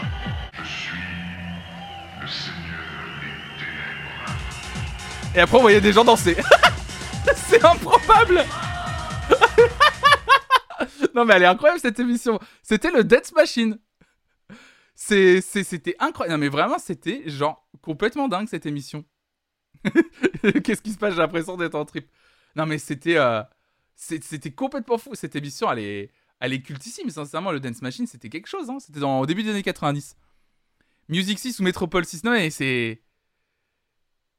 Le Seigneur des Ténèbres, Calmos. Bien sûr, il y avait des soirées Dance Machine qui remplissaient Bercy. C'était un truc énorme, quoi. C'était énorme. Moi, j'adorais. Moi, je, je trouvais ça. j'ai toujours trouvé ça très, vraiment fascinant. C'est, euh, c'est un monde très, qui est vraiment fascinant, quand même. Alors, c'est une télévision comme on n'en fait plus. hein. Merci, Mitrandi, pour ton follow. On n'en fait plus. J'imagine, tu manges ton petit déj et t'allumes à 7h du mat sur ça. Le Seigneur des Ténèbres.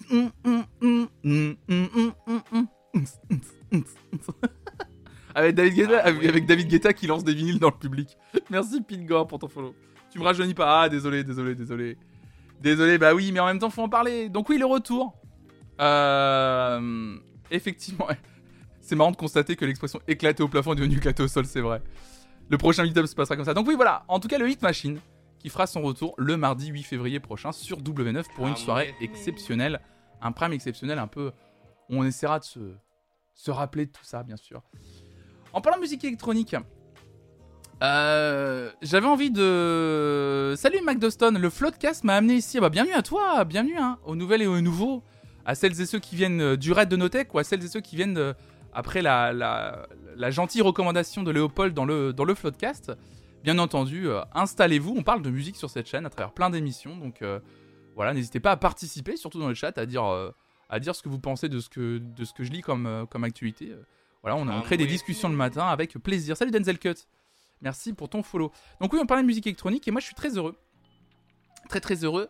Parce qu'effectivement, c'est Tsugi.fr qui a été interviewé Pedro Winter, aka euh, Buzzy P, patron du label Headbanger Records. Pour celles et ceux qui connaissent pas, Headbanger Records c'est un label indépendant de musique électronique française qui a révélé notamment euh, les groupes, euh, un groupe comme Justice ou un artiste comme Breakbot.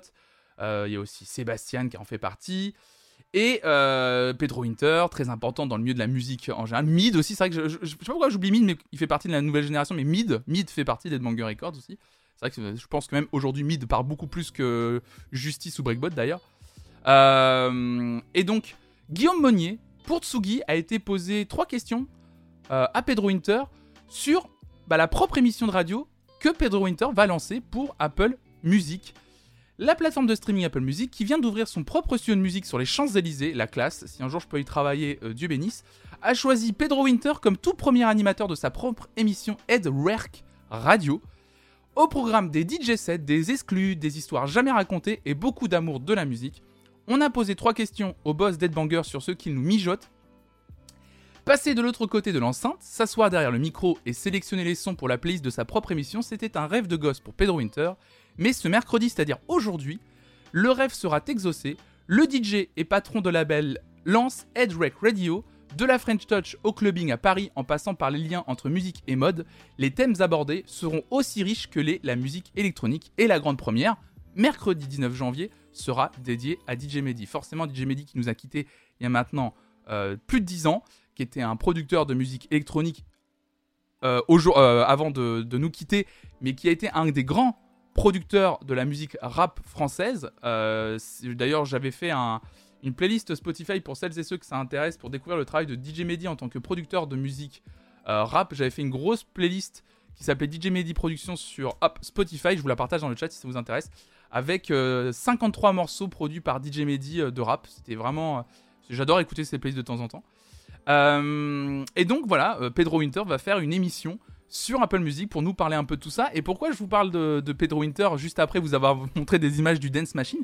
Il faut savoir que Pedro Winter, a littéralement travaillé pour et avec David Guetta. Euh, c'est lui qui gérait euh, les soirées de David Guetta au tout début. Quand David Guetta a lancé ses propres euh, soirées, je, je sais plus si. Je crois que c'était au bain-douche, de souvenir. Est-ce que c'était au bain-douche ou.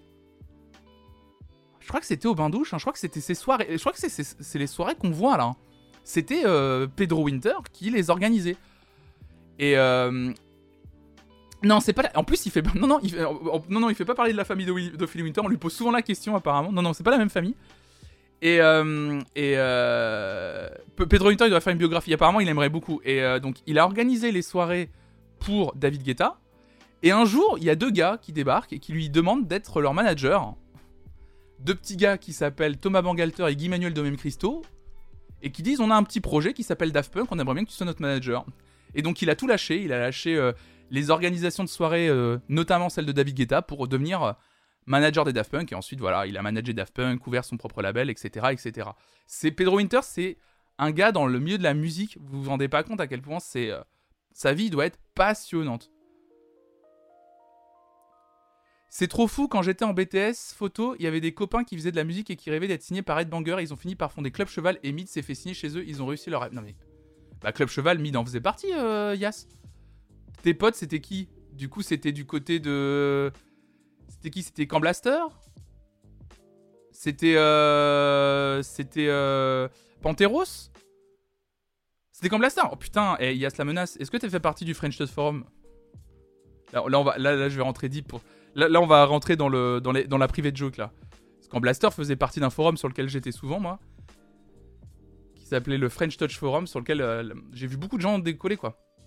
Ils étaient en BTS Mais oui, je me souviens bien. Mais oui, je sais, ils en parlaient. Enfin, en tout cas, quand Blaster en parlait. Vous vous connaissez depuis 10 ans, s'il faut. Ça se trouve, il y a la menace. Je vais découvrir que oh, oh, ça fait 10 ans, en fait, qu'on se connaît, entre guillemets, mais qu'on s'est croisés sur plein de forums. L'album anniversaire est de banger des meilleurs morceaux en musique classique, juste dingue. Non, mais c'est un truc de malade. Pedro Winter, je crois qu'il n'a pas fait un seul mauvais choix dans sa vie. Alors je pense que si, mais je pense qu'il n'en parle pas beaucoup. Et justement, ça pourrait être intéressant de se dire, justement, on a l'impression que c'est un peu euh, une success story, comme on dit. Oh, l'enfer. L'enfer, l'expression, la success story. Et de se dire. Euh, et de dire vraiment, genre. Euh, qu'est-ce, que, qu'est-ce que tu regrettes, en fait, finalement? Genre, qu'est-ce que t'as fait que tu dis. Oh, je l'aurais pas fait comme ça, tu vois. Oui, t'es en tech. Hmm. Mais sympa. Donc, du coup. après, il y a les questions qui sont posées par. je vais pas vous lire la suite de l'article, parce qu'il y a trois questions, même si c'est assez court. Euh, hop, je vais vous lire quand même. Euh, je vous partage le lien de l'article de Tsugi pour lire l'interview de Pedro Winter. C'était tout ça pour vous dire effectivement que Pedro Winter aura le doigt, le doigt, aura le droit et la chance, et le doigt aussi d'ailleurs, de faire une émission pour Apple Music, la classe, une émission qui sera diffusée dès ce soir sur Apple Music. Donc pour les abonnés Apple Music, vous allez avoir euh, cette chance-là. Et je me suis dit, Bah allez, ça va être l'occasion peut-être, euh, vu qu'il a envie de rendre hommage à DJ Mehdi, de pourquoi pas, ce matin, en première pause, parce que j'essaye de faire des petites pauses comme ça, euh, euh, musicales, clips. Pourquoi pas faire une petite pause musicale en écoutant un petit peu de DJ Mehdi ce matin. Et pour celles et ceux qui sont en train de me regarder en live, regardez un petit clip. Signature DJ Mehdi, clip signé Romain Gavras. Vous êtes sur Flonflon Musique, on se retrouve dans un instant.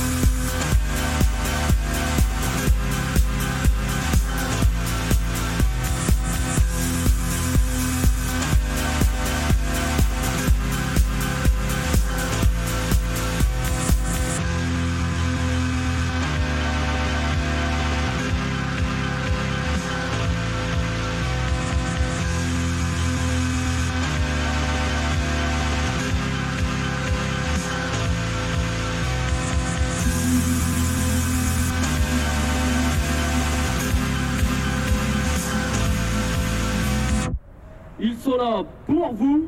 Ils ont décidé de se battre dans un duel SPL sans merci. C'est à toi.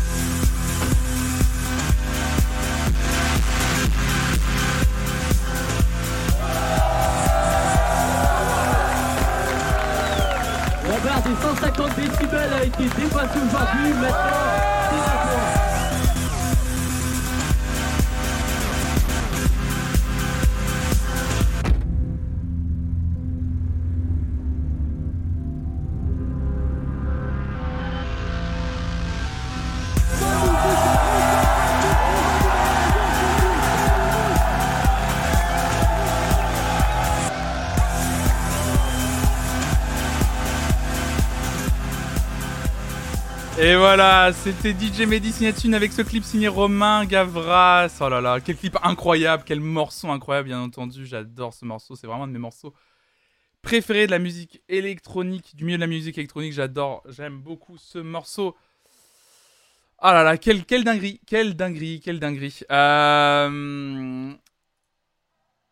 On avance avec un article que j'avais envie de vous lire euh, depuis, euh, depuis un moment. Euh, hop là, est-ce que je peux le faire, l'afficher, l'afficher mieux d'ailleurs Je crois que j'avais une, un mani- une manière de l'afficher un peu mieux.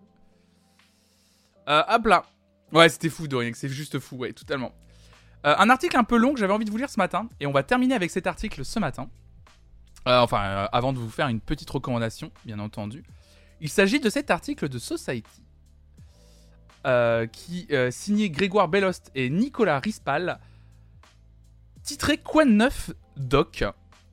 Enre- en- en- en- Angèle, pardon, Orelsan, Gimps, Big Flo et Oli, depuis quelques années, les documentaires sur les stars de la, de la musique se multiplient, devenus un prolongement logique de leur communication sur les réseaux sociaux, où l'intimité est dévoilée de façon contrôlée et calculée, une réalité filtrée qui séduit pour l'instant les plateformes de vidéo à la demande, avant de lasser bientôt le public C'est une question que pose Society. Je vais juste mettre un meilleur affichage pour pouvoir lire l'article, tout simplement. Euh, hop là, voilà, comme ça, ça sera bien mieux de page en page. Donc, toute star digne de ce nom possède un accessoire fétiche. Pharrell Williams a eu son chapeau, Tyler the Creator est apparu à maintes reprises coiffé d'une chapka, Kanye West a longtemps traballé un sac à dos décollié à ses débuts, c'est vrai. Gims, lui, arbore sur le nez une paire de lunettes noires. Dans le documentaire que j'ai fait sur lui, il y avait un seul sujet tabou, les lunettes. C'était ficelé par les avocats, il ne voulait pas qu'on voit son regard, confie le réalisateur Florent Baudin. Problème, ce dernier a eu beau le suivre durant de longues semaines, Gims ne porte en réalité que rarement ses lunettes au quotidien.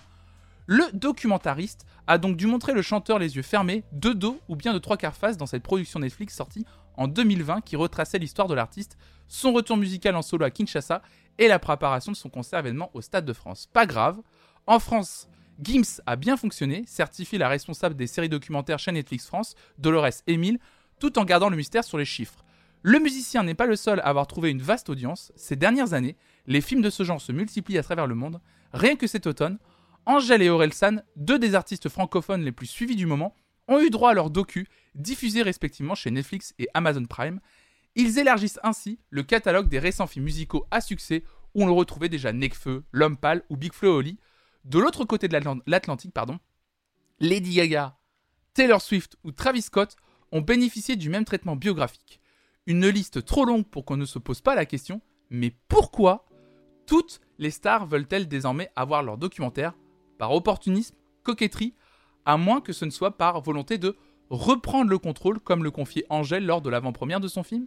C'est très intéressant cette idée, euh, parce que on parlait tout à l'heure des NFT et de la façon dont les artistes essaient de reprendre le contrôle de leur création aujourd'hui.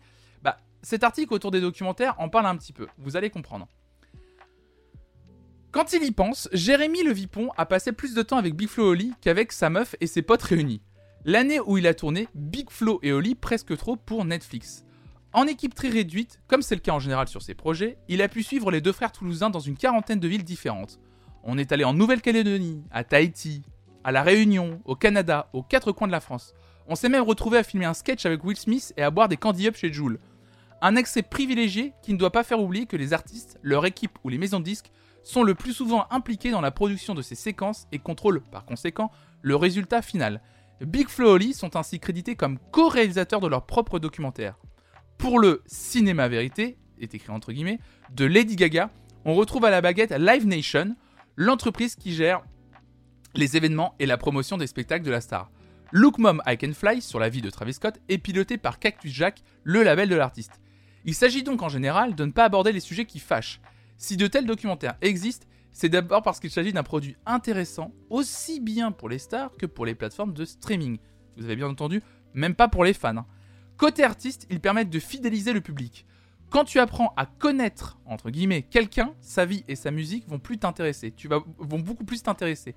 Tu vas beaucoup plus l'écouter. Tu vas créer une connexion émotionnelle, résume Jérémy Levipon. Dolores Emile, donc euh, la patronne de Netflix France, poursuit. Je dis aux producteurs qu'il faut que les documentaires soient pour les puristes et les touristes. Si vous ne parlez que de votre musique, vous allez intéresser les fans. Si vous êtes dans quelque chose de plus humain, vous allez chercher des gens qui ne vous connaissent peut-être pas, mais qui vont se reconnaître dans l'ambition, dans la pression, dans le travail. En matière de stream, l'affaire est également plutôt juteuse. Pour preuve, après la sortie de Montre jamais ça à personne sur la vie d'Orelsan, l'artiste comptabilisait plus d'1,15 million d'écoutes par jour sur Spotify, soit une augmentation de 130%. Surtout, les artistes racontent leur vie comme ils ont envie de la raconter, sans ces intermédiaires désormais jugés gênants que sont les journalistes.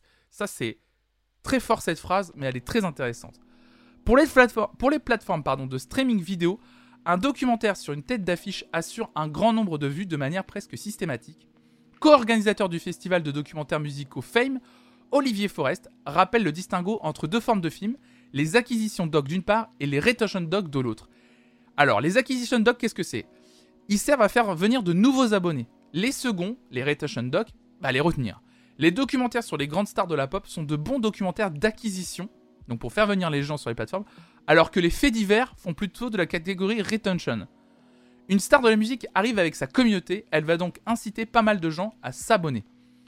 Tout cela n'est pas tellement neuf. Film fondateur du genre, Don't Look Back raconte une tournée de Bob Dylan au Royaume-Uni au milieu des années 60. La caméra 16 mm de D.A. Pennebaker suit au plus près l'artiste qui n'est pas encore un mythe vivant, juste une star montante en train d'apprendre à maîtriser son image publique. On, croit John Baez, Donovan, Marianne Faithfull ou le poète Alan Ginsberg. On, aperçoit aussi son manager, Albert Grossman, occupé à négocier un cachet. Le film, pardon, excusez-moi, le film et son, et son idée, donc à Bob Dylan, est donc au départ un outil promotionnel. Mais à l'époque, les enjeux n'ont pas grand-chose à voir avec aujourd'hui, les stars recherchent davantage une émission spéciale de radio ou de télévision, et quand leur notoriété leur permet, à l'image d'Elvis Presley ou des Beatles, ils obtiennent un film de fiction centré sur leur personne. Et oui, si vous ne le savez pas, d'ailleurs, il y en a deux, des films de fiction autour des Beatles qui sont euh, horribles à regarder. Pardon, c'est horrible mais de dire ça, mais c'est vraiment des films pas terribles. En comparaison, les documentaires n'ont rien d'attirant, le seul débouché étant une sortie dans le réseau des salles d'art et d'essai de quelques grandes villes, sans savoir si le public sera au rendez-vous. Pour Pennebaker et les autres, c'est néanmoins une aubaine, puisque l'intérêt des artistes est limité. Les auteurs ont le champ libre. En 1969, quand les Rolling Stones ont la mine dépitée au moment d'écouter un flash radio consacré à Meredith Hunter, assassinée durant l'un de leurs concerts, personne n'empêche les documentaristes présents de, capturer l'instant. Personne non plus pour couper la séquence au montage. Ce moment de vérité figure donc dans Gimme Shelter, signé Charlotte Zerwin et les frères Miles. D'ailleurs, je vous recommande d'aller regarder ce documentaire. Le documentaire Gimme Shelter sur les Rolling Stones euh, est un putain de documentaire. Donc, ça c'est une citation. Sans doute que les membres du groupe ne réalisaient pas que le documentaire aurait de l'impact. Quand il est sorti, ils l'ont toléré, mais je pense qu'ils n'ont pas aimé ce que le montage suggérait à leur propos, commente Neil Fox, professeur à l'université de Falmouth au Royaume-Uni et spécialiste des documentaires musicaux. Trois ans plus tard, les Stones se laissent à nouveau filmer sur une tournée en Amérique du Nord, placée sous le signe de la débauche, mais cette fois, le long métrage, alors excusez-moi du terme, je ne peux pas le lire, euh... euh ah oui, le terme est le long métrage 111 Blues, euh, qui veut dire en gros que euh, suceur de quelque chose... bah bon voilà, vous l'avez quoi. pourtant produit par l'homme à la tête de leur label et réalisé par le légendaire photographe Robert Frank, sera interdit par les membres du groupe les années 80 et 90 seront bien plus sages, coproduit par la reine de la pop en personne, In Bed with Madonna, contient son lot de provocations. Mais, euh, oui, mangeur de poireaux, blues, c'est ça. Euh, contient son lot de provocations, mais celles-ci sont savamment orchestrées par la chanteuse elle-même, à qui rien n'échappe. Plus tôt, en 1988, le groupe U2 avait sorti Rattle and Hum. L'empreinte de Bono était partout et pas forcément pour le meilleur, souligne Neil Fox. Le New York Times étrile le film à sa sortie, pur égocentrisme, euh, en parlant du film de YouTube. Surtout, la question de la diffusion et de l'intérêt du public se pose encore et toujours. Le documentaire Never Say Never sur Justin Bieber n'a rapporté que 50 000 dollars en France lorsqu'il était sorti en 2011. Même les fans n'y allaient pas forcément. Je me souviens qu'à un moment donné, fin, des années 2000, début des années 2010, il y avait quelques documentaires musicaux qui sortaient au cinéma. Et je me souviens qu'ils faisaient la plupart un bid. Je me souviens très bien du documentaire autour de Justin Bieber qui avait fait un énorme bid. Et donc c'est confirmé 50 000 dollars en France, c'est rien.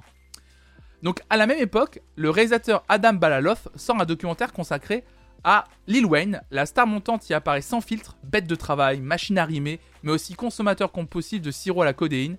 Ce dernier point pose problème. Lorsque The Carter est projeté en festival, l'équipe de Lil Wayne prend peur et fait tout son possible pour interdire la sortie du film dont la crudité menace leurs intérêts. Il faut dire que tout a changé depuis le début du tournage. Wheezy euh, c'est le surnom de Lil Wayne, a écoulé près de 3 millions d'exemplaires de son nouvel album. Sa trajectoire semble dire qu'à un certain stade d'autorité, les enjeux de communication prennent le pas sur tout le reste, comme toujours, hein, bien sûr. Il est passé du statut de rappeur gangsta à celui de pop star avec une nouvelle fanbase, et c'est la principale raison pour laquelle le film a été muselé. Il avait notamment l'ambition de devenir consultant pour ESPN, et ça n'allait pas l'aider à y arriver. S'il n'était pas devenu aussi populaire, je suis sûr que personne n'aurait eu de problème avec mon documentaire, raconte Adam Balaloff. Loué par la critique mais bloqué par une action judiciaire, le film ne sortira qu'en DVD et en, VOD, un service alors balbutiant. Depuis The Carter, donc le documentaire autour de Lil Wayne, euh, il est devenu culte et cette histoire a fait réfléchir, pardon, au sein de l'industrie rap. Un jour, un directeur artistique m'a dit que c'était un peu de ma faute si les artistes gardaient maintenant, maintenant le plein contrôle sur les films et ne laissaient rien échapper qui, qui pouvait prêter à controverse. Euh, disait le réalisateur du documentaire The Carter, l'année 2022 marquera une nouvelle étape. Ces prochains mois doivent sortir des projets sur Rihanna, Kanye West, Soprano, le défunt Pop Smoke et bien d'autres encore. Nous vivons une grande époque pour le documentaire musical, considère l'expert Neil Fox, rappelant que ces dernières années ont entre autres vu éclore le fameux Get Back de Peter Jackson sur les Beatles dont on a largement parlé, un film de Todd Haynes sur le Velvet Underground et un autre sur Billie Eilish réalisé par Reggie Cutler, un ancien collaborateur de Penny Baker. Que verra-t-on dans les prochains? Les meilleurs documentaires du genre laissent entrevoir des aspérités. Aurel San tout penaud en caleçon dans sa salle de bain, Lady Gaga souffrant le martyr en pleine crise de fibromyalgie, une forme de douleur musculaire, Taylor Swift prenant position pour le camp démocrate dans son état du Tennessee contre la vie de son agent, mais comment ne pas répéter en boucle la même mécanique des success stories saupoudrées de confessions intimes? Les artistes ne peuvent pas jouer éternellement la carte de l'intimité, du dévoilement, de la vulnérabilité, considère Olivier Forest. Se montrer en train de caresser ses chiens ou de manger des coquillettes, c'est une façon de dire je suis un peu comme vous, je vis, j'ai mes difficultés, mais si on se dévoile tout le temps, ça perd de son intérêt. Ça doit conserver un intérêt exceptionnel. Pour ne pas qu'on le fasse, il va falloir que ces films soient inventifs dans leur forme. Alors, justement, euh, salut Dazirix, bienvenue à toi, bienvenue à toutes et à tous. Euh, voilà, moi j'ai beaucoup aimé cet article de Society, car il soulève beaucoup de points. On en a beaucoup parlé des documentaires sur cette chaîne. Euh, on, a, on a parlé forcément pas mal du documentaire autour d'Orelsan. Le documentaire autour d'Orelsan, c'est un outil promotionnel clair et net par rapport à sa date de sortie, par rapport à la date de sortie du nouvel album d'Orelsan. Il savait pertinemment qu'en sortant le documentaire sur Amazon Prime, ça allait amener des nouvelles personnes. Euh, c'est sûr que ça allait ramener des gens pour la vente de l'album qui est sorti un mois plus tard. C'est une machine marketing. C'est une machine marketing. Euh, les documentaires. C'est quelque chose de très fort. Et quand on parle d'aspérité, moi, quand on dit Aurel San, euh, tout penaud en caleçon dans sa salle de bain, c'est contrôlé. Quand on parle de Taylor Swift qui prend position pour le camp démocrate contre l'avis de son manager, enfin, je veux dire, c'est pas non plus le. C'est pas non plus le pire. Alors après, c'est vrai que Tinky, tu dis quelque chose de... qui est assez juste. Il faut pas oublier qu'effectivement, Taylor Swift, qui prend position pour le camp démocrate, ça, on parle quand même d'une artiste effectivement issue de la scène country. La scène country, on sait très bien euh, pour quel camp elle roule aux États-Unis, la plupart du temps. Et le docu sur Angèle aussi, mais perso, ça m'a pas créé plus d'empathie pour elle, au contraire. C'est vrai, Chico, j'ai pas vu le documentaire encore sur Angèle. J'ai l'impression qu'il a un peu moins marché. On en a entendu parler avant la sortie. Et depuis qu'il est sorti, j'ai l'impression qu'il n'y a pas eu un gros truc autour. Taylor, c'est Miss Americana, toute l'Amérique blanche l'aime et elle prend position contre ça, c'est osé. Oui, il y a un peu de ça, c'est vrai, t'as raison. On voit trop les ficelles, ouais. J'ai l'impression que ce qui a relancé au milieu des années 2000 la tendance de ces c'est le Some Kind of Monteur de Metallica qui était quand même très risqué à cette époque et tellement prenant même quand tu t'en fiches du groupe. Oui, c'est vrai, tu as raison aussi, ma On m'en a beaucoup parlé en plus. Du coup, je l'avais regardé, effectivement. Le docu sur Angers, j'ai pas accroché du. Ah, vous avez pas aimé, ouais. Mais c'est vrai que ça reste quand même des objets marketing très forts. Faut jamais oublier qu'ils nous montrent ce qu'ils veulent. C'est quand même la plupart du temps, les artistes sont derrière ces documentaires. Littéralement, le documentaire sur Olsen, c'est son frère qui le réalise. Euh, ils auraient, beau nous, ils auraient beau nous faire un. En plus, ce qui est très malin de la part d'Orelsan, même s'il nous fait croire que c'est un branleur, qui fiche rien, que tout est en mode euh, euh, vas-y, je crée ça un peu. Je, choisis les trucs au dernier moment. Et le documentaire est marketé Orelsan au point même où quand on nous parle de ils se permettent de montrer des aspérités et tout, le documentaire d'Orelsan s'appelle lui-même montre jamais ça à personne. Ça joue sur le côté non mais montre jamais ça à personne et oh on vous le montre quand même tu vois non mais alors je dis pas qu'il est pas bien j'ai adoré le documentaire sur Orelsan hein. j'ai vraiment premier degré adoré le documentaire sur Orelsan que je trouve très très bien Mais faut jamais oublier que derrière, ça reste un instrument marketing.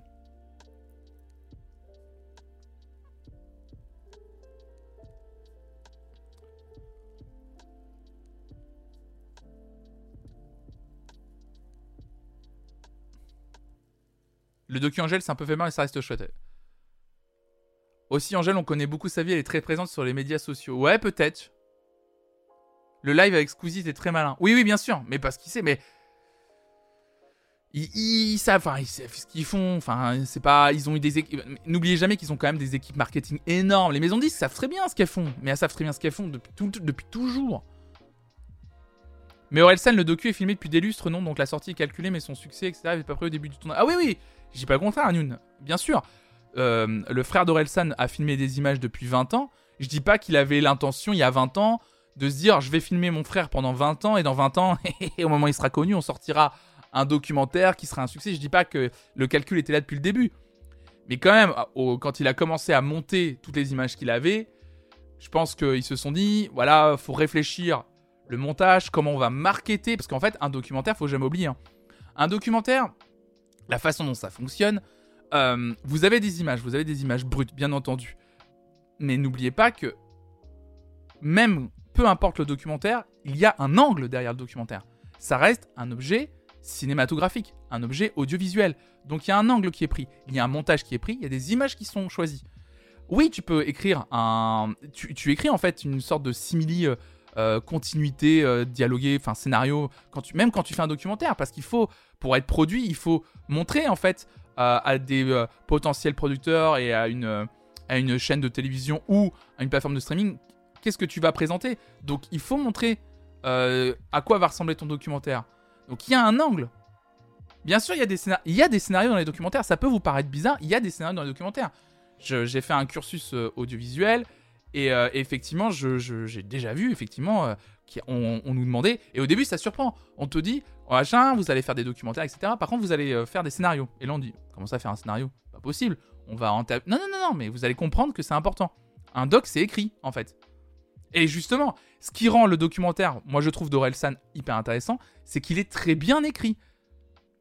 Bien sûr, sinon le doc part dans tous les sens, faut qu'il y ait un angle.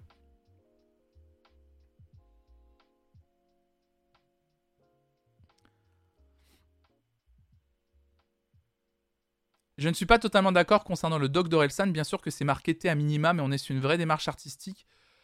Euh, ouais.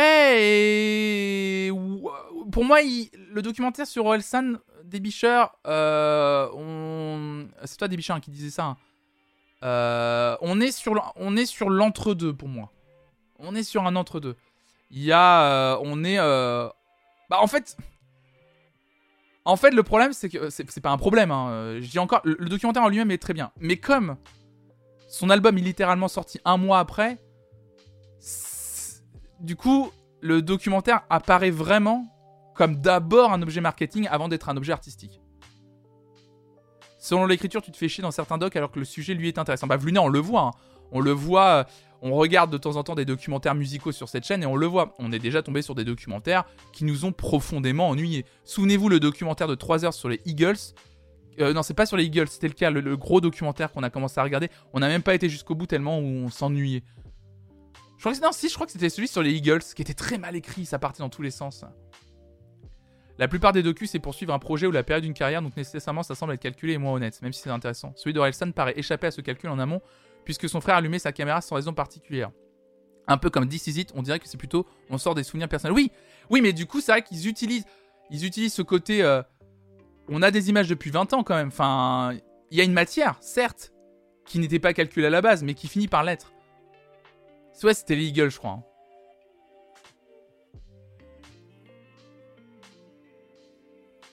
Oui. Par contre, moi, ce que je trouve intéressant, c'est MyFly, et tu reviens sur cette question que je trouve très intéressante. Comme c'est dit dans l'article, le but, c'est aussi de limiter les intermédiaires entre les artistes et les fans. On zappe les journalistes et on fait miroiter une proximité avec l'artiste. Ça, c'est une vraie question. Ça, c'est une vraie interrogation. Euh, la proximité avec les fans, le fait de, se, de, vouloir se... Alors, je sais pas si c'est une vraie volonté de vouloir se débarrasser des journalistes. Je pense pas que tous les artistes ont envie de se débarrasser des journalistes. Loin de là. On zappe les paparazzis surtout aussi, bien sûr, et on reprend le contrôle sur ce qu'on a envie de dire de sa vie privée et de ce qu'on a vraiment envie de dévoiler. Je pense qu'il y a ça aussi, El Chico, effectivement. Je pense pas qu'on ait envie de se débarrasser de tous les journalistes parce que je pense que pour les artistes musicaux, ça restera toujours important. Euh, c'est moi, en tout cas, c'est ce que j'espère. C'est qu'on, que ces documentaires ne supplanteront pas le côté d'un travail journalistique musical à travers, par exemple, des interviews un peu fleuves, des interviews qui prennent leur temps, des artistes qui viennent parler pendant une heure de leur carrière, de leur œuvre, de ce qui les ont influencés. Ça m'embêterait qu'on doive un jour se reposer que, que sur l'artiste produit. C'est-à-dire euh, sa musique, mais aussi euh, euh, des livres qui pourraient sortir ou des documentaires qui pourraient sortir. Ça m'embêterait. Merci Proto Popov pour ton follow. Et ça permet aux artistes de s'exprimer de la façon dont ils et elles veulent, bien sûr. Bien sûr, mais comme, comme ce qu'ils font déjà à travers leur musique à la base, tu vois. Perso, j'ai aimé qu'Angèle parle de choses qu'elle a mal vécues en tant que femme dans ce business. J'ai pas vu moi le documentaire hein, sur Angèle, hein, je le redis, hein, mais Lison Futé, tu dis, toi tu dis ça. Perso, j'ai aimé qu'Angèle parle de choses qu'elle a vécu, qu'elle a mal vécues, pardon, en tant que femme dans ce business, chose qu'on voit pas dans les multiples docus sur des hommes, ça c'est bien vrai. Tout comme Taylor, elle parle de sujets difficiles à leur manière, mais elles le font et je trouve ça chouette. Ok. Ok, faut vraiment que je regarde celui sur Angèle.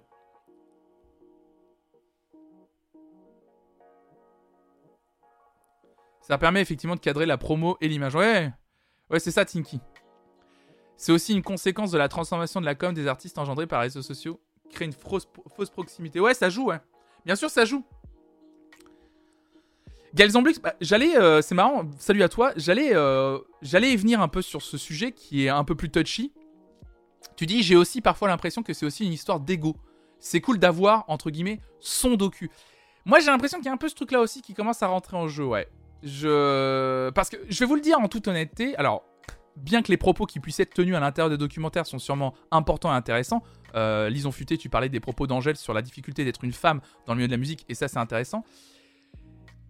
Dans l'œuvre globale, c'est-à-dire sur l'heure, l'heure et demie où on va regarder le documentaire, euh, ou même sur plusieurs heures quand c'est un documentaire en plusieurs parties, c'est vrai que j'ai un peu l'impression de me dire, est-ce que c'est des fois c'est pas trop tôt quand même sur des artistes comme Angèle d'avoir un documentaire sur sa carrière, comme Billie Eilish qui vient de démarrer sa carrière, elle a déjà un documentaire sur elle. Je me dis, euh, est-ce que c'est réellement intéressant d'avoir des documentaires? Alors, euh, les fans ou les gens qui aiment l'artiste vont me dire que oui, forcément. Mais est-ce que c'est réellement intéressant? Je, je sais pas. Est-ce que ces artistes font pas un documentaire aussi pour avoir un objet en plus marketing et d'ego en se disant ouais j'ai un truc bien fait, bien léché, qui me ressemble qu'est-ce que ça. Est-ce que, est que je raconte quelque chose d'intéressant? Est-ce est que. Est-ce que tous les artistes pensent vraiment leur documentaire en se disant j'ai envie de raconter quelque chose de bien? Même plusieurs popularités, ouais. Les docus d'artistes sur plateforme streaming, ça me fait penser à la mode des DVD live avec bonus backstage. À un moment donné, tout le monde en sortait. Je m'en souviens même pas du tout de ça, tout ça, les Chico. Mais aujourd'hui, est-ce que la durée de vie d'un artiste n'est pas plus courte et donc ils veulent le faire avant de disparaître? Est-ce que la durée de vie d'un artiste est plus courte? Je sais pas ça. Ça dépend de l'artiste, I feel fine, je pense. Je pense que ça dépend vraiment. Je pense pas qu'ils créent des documentaires assez tôt parce qu'ils pensent qu'ils vont disparaître. Je pense pas que ça soit la question. J'y crois pas ça. Celui d'Orelson, c'est ça qui est. C'est ça qui est intéressant. Ça fait longtemps qu'il est là. Il y a pas beaucoup de matière. Ouais, ouais, c'est ce qu'on se disait, euh, Spangny, bienvenue à toi d'ailleurs. Le documentaire d'Alice, c'est un outil marketing. C'est ce que disait l'article de, Society, justement. ça reste avant tout un, outil entre la maison de disques et les producteurs euh, de, l'artiste et l'artiste lui-même. Hein. Hâte du docu sur trois cafés gourmands. Si la durée des artistes sont raccourcies par le rythme effréné des sorties, plus le remplacement qui peut se faire vite. Ah ouais, donc pour toi, euh, encore plus quand t'es une femme, ça c'est vrai, tu as raison. Tinky précisait ça. Donc ouais, euh, non mais vrai, donc toi t'es assez d'accord pour dire que c'est parce qu'il y a quand même un rythme assez effréné dans les sorties, dans la durée de vie des artistes aussi qui vivent moins longtemps, euh, ou qui ont peur de vivre moins longtemps aussi, il y a peut-être ça, hein, parce qu'on quand un artiste vient de, vient de débuter, on ne on, connaît pas euh, de facto sa longévité. par exemple, Stromae va sortir son troisième album, est-ce que ça va, ça va être son dernier? On ne sait pas en fait. Même déjà à l'époque, quand il avait sorti son premier album, moi j'étais dans les j'étais dans ceux qui disaient que s'il en sortait un deuxième, euh, je ne serais pas sûr si, ça allait vraiment fonctionner. Je me suis bien planté encore une fois, un hein, flonflon. Hein. N'hésitez pas à m'écouter quand je fais des prévisions sur l'avenir. Donc, euh, donc, non mais c'est intéressant. C'est intéressant ce que vous dites sur la durée de vie de l'artiste et que sortir un documentaire rapidement, ça permet de capitaliser aussi. sur, euh, sur l'artiste, sur sa, communication, sur la sympathie qu'on peut avoir pour lui, etc. Chourmeau, tu dis cette réflexion sur l'ego est vraie, cependant, pour avoir fréquenté ce milieu, il est évident que pour faire ce genre de métier, il faut réellement un ego démesuré. Tu penses vraiment, Chourmeau, ça Ça, c'est une autre question. Je sais pas si on va l'aborder. Euh, je sais pas si on va l'aborder aujourd'hui. Est-ce qu'il faut un ego démesuré pour faire le métier d'artiste? Ça, c'est une vraie question. Je, me pose la question. Ça sent bon pour le retour du CD album à lèvres. Mais même parler de sujets difficiles, ça devient un passage obligé de ces docus. Pour le coup, un docu Stromae ferait sens maintenant. Oui, oui, c'est vrai. Gaël, tu dis, puis aussi, je pense que maintenant, ça va être les plateformes qui vont venir vers les artistes. Donc, c'est aussi un moyen de se faire des sous facilement. Même plus besoin de se vendre, les plateformes viennent les chercher. Bah, Gaël, euh, t'étais pas là quand je disais le début de l'article. Justement, les plateformes disaient, les, euh, euh, les, les, analystes disaient qu'effectivement, pour les plateformes de streaming, c'était une manière de faire venir des gens sur les plateformes de streaming, les documentaires autour d'artistes. Tu fais venir la fanbase d'un artiste sur une plateforme, et comme ça, bah, la fanbase commence à voir le contenu de la dite plateforme, Amazon Prime, Netflix, euh, Apple TV euh, comme vous voulez, et du coup commence à regarder autre chose que le documentaire de l'artiste qu'il était venu voir, ou qu'il était venu voir. Il y a de toute façon une volonté de communiquer différemment, ça c'est sûr. Le classique d'optique sorti album promo radio TV ne marche plus du tout. Donc le doc ou tout autre support audiovisuel est, est viable aujourd'hui. Ça, en fait, on cherche une autre manière de communiquer. Ça, Sigma Fight, tu soulèves euh, le vrai truc. La sortie album, promo, tu vas sur plusieurs plateaux de télévision pour répéter toujours la même chose, parce qu'en plus, pardon, mais tu réponds souvent aux mêmes questions, euh, ou limite, euh, on lit, ou les, sites internet qui littéralement parfois recopier le communiqué de presse de la maison de disques pour la sortie d'un disque. Tout ça, les gens lisent plus, les gens écoutent plus, les gens s'en foutent.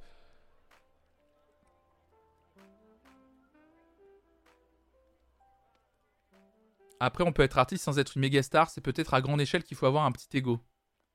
Ouais, je sais pas. Hein. Je, je, je, je, je. Je pense que tout artiste est confronté à un moment à son ego, à voir ce qu'il en fait. Ah, c'est beau ce que tu dis, Fifen. Je sais pas pourquoi ta phrase, ça me plaît. Sûrement. Peut-être qu'à un moment donné, effectivement, tu t'es challengé dans ton. Dans. Ouais. À voir, est-ce que tu, ton ego, tu vas mal le placer? Est-ce que tu vas prendre la grosse tête, en fait? Moi, je dis toujours, l'ego, c'est pas mauvais d'avoir un peu d'ego. C'est jamais mauvais.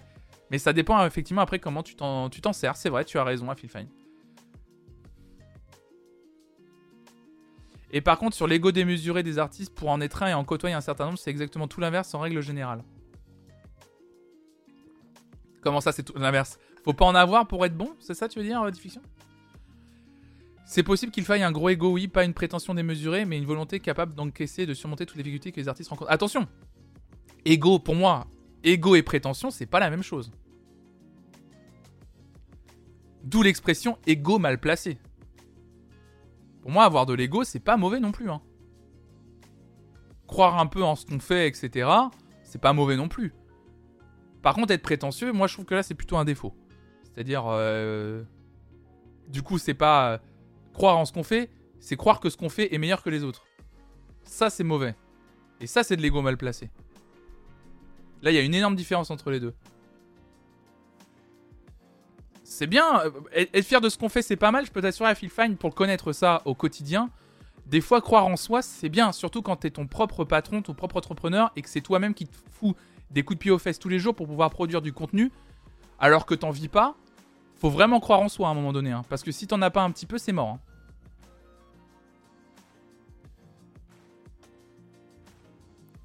Tout le monde a de l'ego, mais peut-être que ce qui différencie les artistes, c'est peut-être plus la volonté de vouloir partager qui l'emporte. Je suis trop un bisounours. Non, non, c'est une bonne. Non, t'es pas un bisounours, Ernest, c'est, une... un autre point de vue qui est intéressant. Est-ce que chez les artistes euh, et les bons artistes, c'est la volonté de partager qui, qui, l'emporte et qui est le meilleur? C'est intéressant ce que tu dis. Je, je le lis pas souvent et c'est hyper intéressant ce que tu dis. Moi, c'est un des trucs qui m'anime le plus, c'est le partage en plus. C'est marrant que tu dis ça parce que moi, c'est vraiment quelque chose qui m'anime énormément. C'est quelque chose qui me fait lever tous les matins. Je fais cette matinale tous les matins parce que ce qui m'anime, c'est de pouvoir vous partager des news sur l'actualité musicale, de la musique comme on a fait euh, là tout à l'heure, quand par exemple juste je vous fais écouter DJ Mehdi. La plupart des gens peut-être connaissent DJ Mehdi, mais pour celles et ceux qui connaissaient pas, j'avais envie de vous faire découvrir. C'est ça qui m'intéresse. Même en dehors du travail, il faut être fier de soi. Oui, t'as raison, pas de parole en plus. J'aimerais aussi qu'un jour reviennent à la mode les mockumentaries comme Spinal Tap. Oui, t'as raison. on en parlera un jour de ça, on en parlera. Non mais c'est intéressant comme discussion, c'est intéressant. Sur, je savais que ça allait, euh, ça allait, euh, ça allait vous plaire euh, et qu'on allait en discuter longuement de cet article de Society. Ça se sent t'inquiète, ton envie de partager. Oh, c'est gentil, merci Dorinac. Non mais c'est... Moi ça me fait... En fait c'est vraiment ce comme tout support et comme tout nouveau support euh, autour de la, musique, tout à l'heure je parlais, euh, effectivement je parlais des NFT, là les documentaires ça me fascine parce que je vois que c'est vraiment un autre phénomène quoi. Et quand tu t'intéresses au milieu de la musique, tu vois ce nouveau truc qui est énormément utilisé, tu te dis quelle va en être la limite? Et là tu sens qu'il y a la limite va en être le support lui-même, la forme elle-même. C'est vrai que faire un documentaire d'une heure trente euh, où tu parles un peu de ta vie en tournée, mais aussi des difficultés, des aspérités, etc quand t'es le premier à le faire, c'est novateur et c'est intéressant. Mais au bout du troisième, quatrième, si, c'est un peu le même, peu importe l'artiste, si c'est même le même documentaire, tu regardes et tu fais bon, oui, on a compris, euh, sa vie est pas facile. Ton activité est très différente tout de même. C'est le cœur de celle-ci le partage. Les artistes ont juste besoin de dire des choses et c'est tant mieux si ces choses exprimées trouvent un écho près Bien sûr, mon activité est différente des bicheurs. Je dis pas le contraire. Hein. Moi, je suis pas un artiste.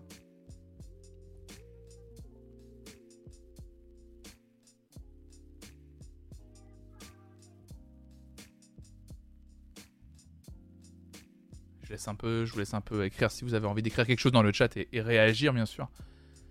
Mais je trouve ça. Euh, euh, et du coup, c'est pour ça que moi j'aime la conclusion de l'artiste qui dit en gros que pour ne pas qu'on se lasse, il va falloir que ces films soient inventifs dans leur forme.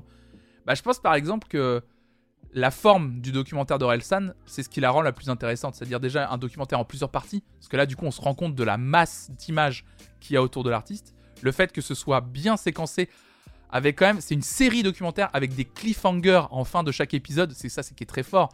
C'est qu'à la fin d'un épisode du documentaire d'Orelsan, on te donne envie d'aller regarder le deuxième parce qu'on te, on te tease un petit peu un événement exceptionnel qui va se passer dans le prochain épisode. Donc rien déjà, dans sa forme, c'est hyper inventif le documentaire d'Orelsan.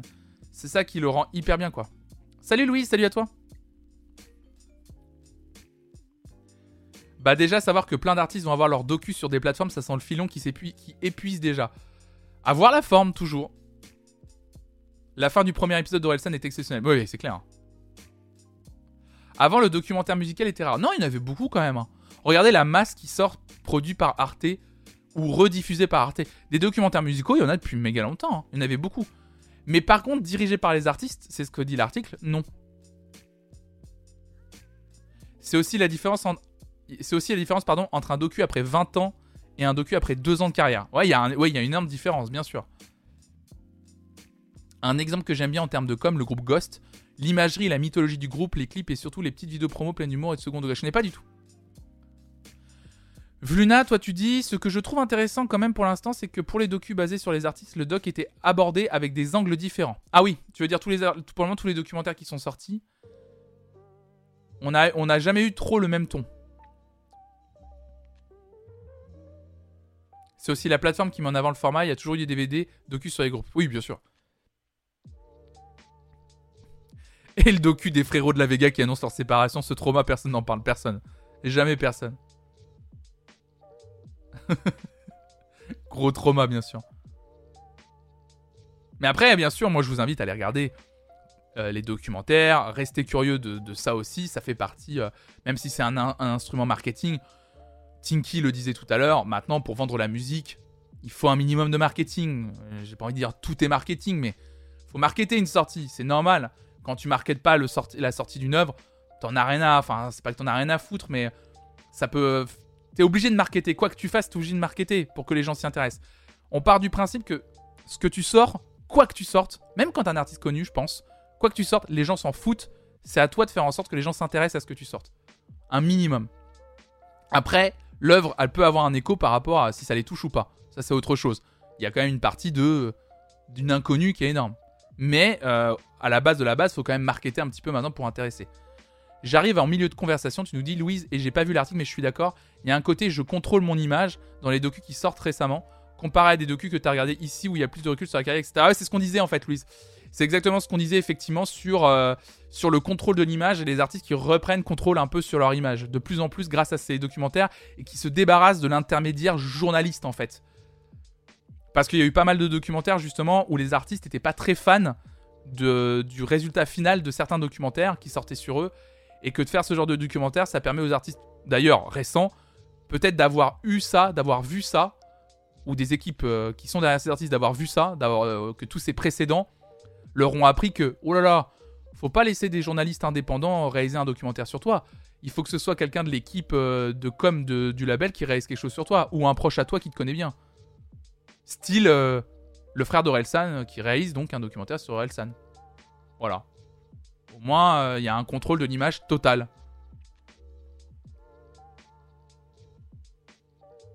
Je me souviens aussi de toute cette collection de DVD appelée Classical Album qui revenait sur l'enregistrement d'un album culte. Sigma et Frère, on en a regardé plusieurs. On avait regardé notamment celui par exemple sur le Black Album de Metallica. On l'avait regardé sur cette chaîne. Ces docs, c'est peut-être une façon aussi de remercier la fanbase du début. C'est un. Je pense aussi un petit peu. Je pense que euh, même si ça reste effectivement d'abord un instrument marketing, j'ai envie de rester aussi un petit peu optimiste en me disant qu'effectivement les artistes sortent aussi des documentaires, peut-être aussi un petit peu pour se dire ouais, il y a des gens qui me suivent depuis le début, euh, j'ai envie aussi de leur offrir quelque chose d'un peu cool, un peu chouette. Un petit un objet audiovisuel euh, bien fait et, qui vont plaire à, mes fans. Parce que bien entendu, euh, ces objets, et c'est ce qui était dit aussi dans le papier de Society, bien entendu que c'est d'abord un documentaire destiné pour une fanbase, pour que cette fanbase achète le documentaire ou rejoigne la plateforme sur laquelle il est diffusé. Bien entendu.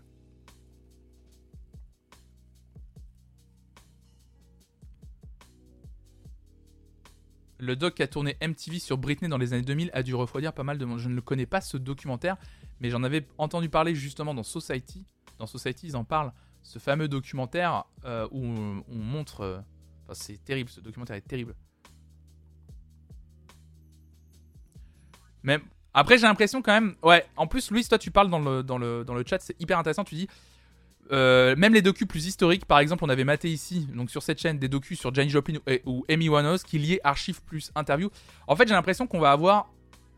Mais comme je disais, il y a un angle, il y a plein de choses différentes. Documentaire, en fait, c'est un, grand genre, en fait. C'est un grand genre. Et il y a vraiment plein de sous-genres dans le documentaire. Pour moi, il y a vraiment une différence entre, par exemple, le documentaire qu'on a regardé sur Patti Smith, euh, une, poésie du punk, là, euh, mercredi dernier il y a une énorme différence entre le documentaire qu'on a regardé sur Patti Smith et le documentaire. Euh, euh, c'est même pas sur Angèle en fait, c'est un documentaire presque de Angèle en fait. Pour moi, c'est deux choses mais très différentes. On appelle ça documentaire. Presque, presque l'un ou l'autre, faudrait lui donner un autre nom en fait. Parce que pour moi, même le documentaire sur Elsan, c'est pas un documentaire.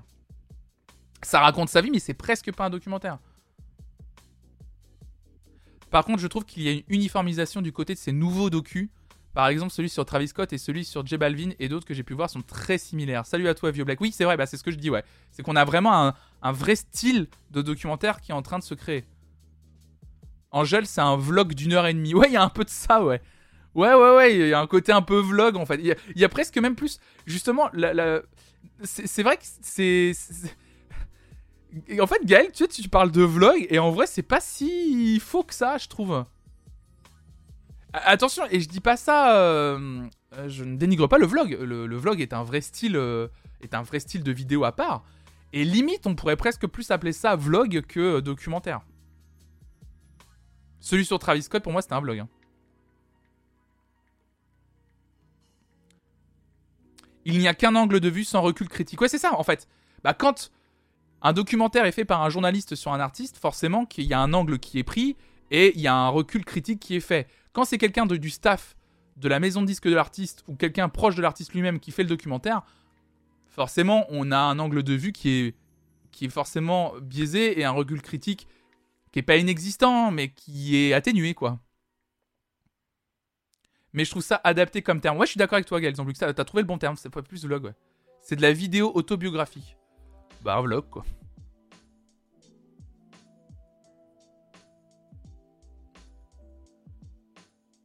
Ça m'étonnerait pas qu'Angèle reprenne les codes YouTube par rapport à son public, c'est clair. Non mais elle a raison, et puis elle a raison. En fait, elle a raison, c'est très moderne en fait comme façon de penser une communication aussi. Parce que comme ça reste un objet euh, de communication, c'est très malin. Merci Bill Girando pour ton follow. Mais en fait, c'est très malin de se dire, en fait, j'ai envie de faire un documentaire, mais j'ai pas envie que ce soit fait par un journaliste. Comment le faire? Bah pourquoi pas reprendre la forme des vlogs qui existent et en faire un truc, un vlog un peu léché, un peu produit, euh, quelque chose de, bien fait. J'en ai le, plein contrôle. Je donne mon, mon dernier mot si oui ou non ça sort. Et voilà, et c'est très malin, très malin. As-tu vu la série Doc Watch de Sand sur Apple TV Plus? Je l'ai trouvé très quali, comme pas mal de choses sur cette plateforme. Oui, Vluna, j'ai commencé à la regarder. Euh, Watch the Sun animé par euh, Mark Ronson, c'est exceptionnel. J'ai détesté, Louis, tu dis, et tu réponds à Vieux Black, j'ai détesté le documentaire sur J Balvin, ça m'a tellement énervé. Typiquement, un objet marqué tellement, tape-moi sur l'épaule, je suis si humain, et je veux juste faire un concert en Colombie quand le peuple est dans la rue. Ouin ouin en Louis Vuitton dans ma villa à 3 milliards. et je dis ça, j'adore la musique de J Balvin, mais ça m'a saoulé ce docu. du coup, Fofi, tu dis du coup, je me rends compte que j'ai toujours maté des docus post-mortem. Ah oui, merde Du coup, je trouve ça plutôt bien pensé et moderne comme idée, le docu-vlog. On va appeler ça comme ça maintenant entre nous, le docu-vlog. Mais oui, c'est moderne, c'est moderne. Euh, d'ailleurs, l'article parle peut-être trop d'un point de vue pas négatif, mais d'un point de vue euh, mercantile. Ce qui est intéressant, hein, le, docu, mais euh, ça aurait été intéressant peut-être d'avoir une interview d'artistes réellement sur le sujet. Après, peut-être que les artistes n'en parleront pas ouvertement, mais c'est vrai que sur la forme elle-même et tout, c'est intéressant de voir ces, ces docu-vlogs. Bref. Bref, bah bref, il est déjà 10h46, mesdames et messieurs, on arrive bientôt à 2 heures de live. On va arrêter la discussion sur ces documentaires. En tout cas, merci largement d'avoir participé dans le chat, c'était hyper intéressant. Vraiment, c'est très très très intéressant. Euh... Ah, je suis pas. Euh... Ouais, bref, on va passer à autre chose. Je suis désolé là. Ton commentaire est hyper intéressant, mais on va, se relancer dans une discussion. Et j'ai pas envie de continuer. Ton commentaire est méga intéressant sur, euh, comment fonctionne peut-être le, le, côté vlog et tout. Euh, je, je, sur la pertinence en plus du docu-vlog par rapport au retour, au retour critique, est-ce qu'aujourd'hui on peut faire un documentaire avec un point de vue critique sur un artiste sans être euh, accusé ou euh, harcelé par une fanbase d'un artiste un peu trop virulente? C'est hyper intéressant. C'est très intéressant. J'avais une dernière reco à vous faire. Euh, T'as qu'à faire un after en, en, NFT. Quel enfer. Mais quel enfer. Quel enfer. L'after en NFT. Qu'est-ce que vous voulez que je vous dise là-dessus? Euh, Non, j'avais envie à la base de passer euh, aux, recommandations. J'avais. Pardon, je me suis trompé de scène. Une, une recommandation à vous faire de cet article des Arocs. Merci pour le news, pour ton follow. Fais-en un live complet, c'est ça. En plus, j'avais dit que je garderais ça. Euh, Vite fait les rocos, une petite roco. Ok.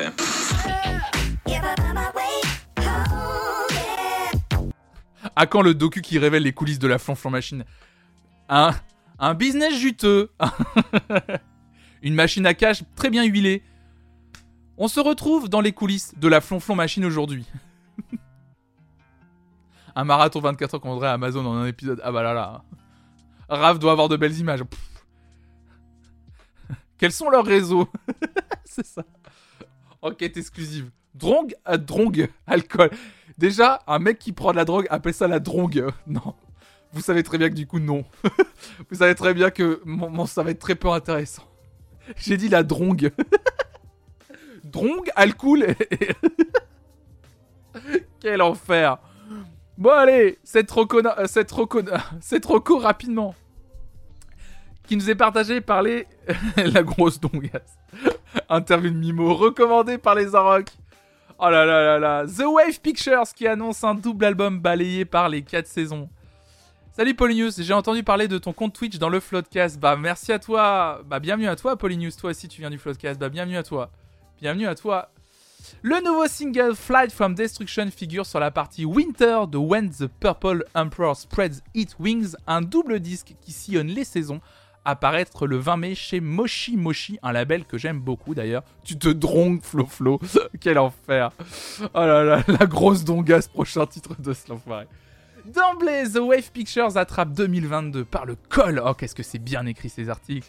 Tandis que 18 albums jalonnent leurs 24 ans de carrière, ces staccanovistes du rock indé continuent de parfaire leur édifice avec un double disque découpé en 4 EP au fil des saisons.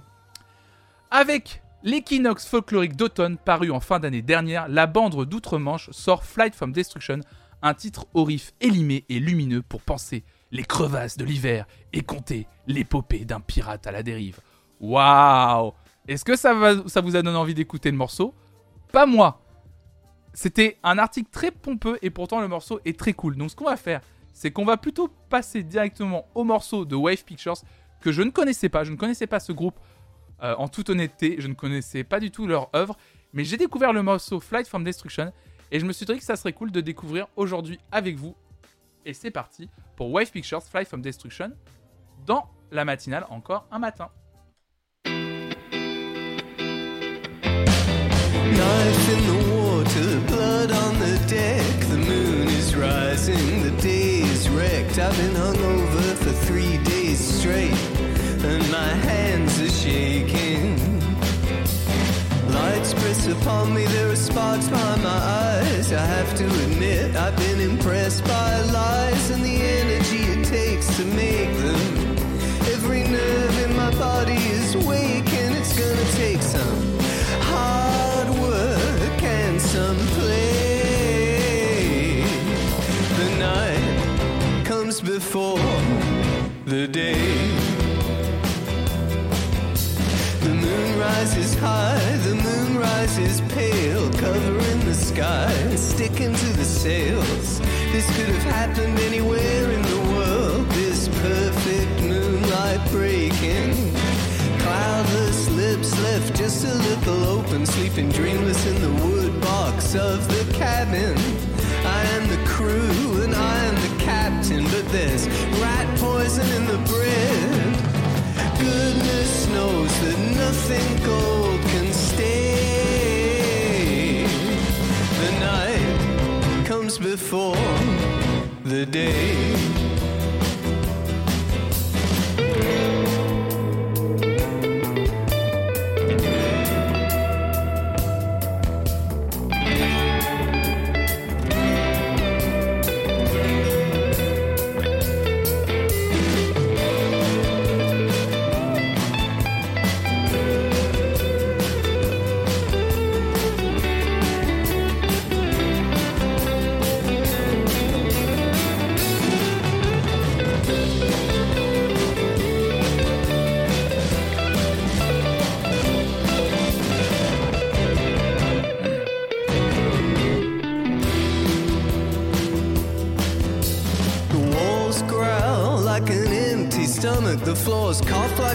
Infected throat.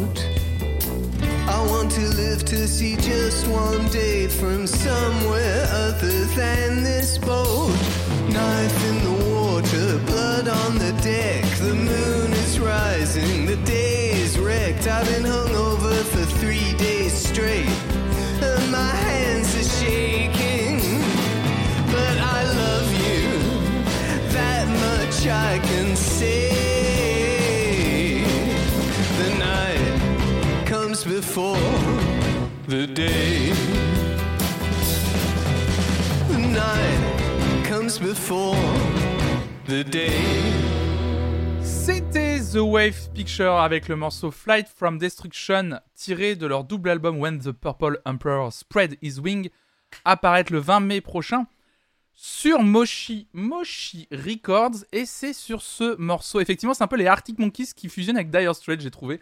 Et j'ai beaucoup aimé ce morceau qui m'a vraiment donné envie d'aller écouter plus de la discographie de ce groupe qui existe quand même depuis 24 ans et j'en avais jamais entendu parler mais voilà un petit groupe peut-être indé euh, visiblement que quelques-uns euh, ça vous a plu dans le chat donc vous allez peut-être aller plus écouter donc j'ai envie de vous dire tant mieux et c'est là-dessus d'ailleurs que l'on va se quitter et terminer ce nouveau numéro d'encore un matin votre matinale sur l'actualité musicale j'espère que ça vous a plu Merci à toutes et à tous, merci d'avoir participé en plus aujourd'hui très activement dans le chat, j'ai adoré vous lire, j'adore toujours nos discussions comme d'habitude. Cette émission, bien entendu, sera disponible en replay podcast sur toutes vos plateformes de podcast préférées. N'hésitez pas à aller vous abonner, à mettre 5 étoiles, à mettre un commentaire, c'est toujours bon pour le référencement. Si vous aimez aussi ce contenu, bah, n'hésitez pas à parler de, de cette chaîne Twitch autour de vous. Ça reste le meilleur des soutiens. Si vous voulez aller plus loin, vous pouvez vous abonner à cette chaîne. Si vous avez un compte Amazon Prime, vous le reliez à votre compte Twitch et vous pouvez lâcher ce qu'on appelle un Prime Gaming. Ça fait partie de votre abonnement Amazon Prime, donc n'hésitez pas à le faire. Euh, voilà, un petit Prime Gaming. On sait jamais si vous avez un petit Prime Gaming qui dort. Il y a également le Patreon Flonflon Musique qui reste le meilleur moyen financier de me soutenir. Merci d'ailleurs à tous celles et ceux qui Patreon. Merci à celles et ceux qui se sont abonnés. Merci à celles et ceux qui font des dons. Donc merci tout le monde. Merci d'ailleurs Joseph Le Chat pour ton follow.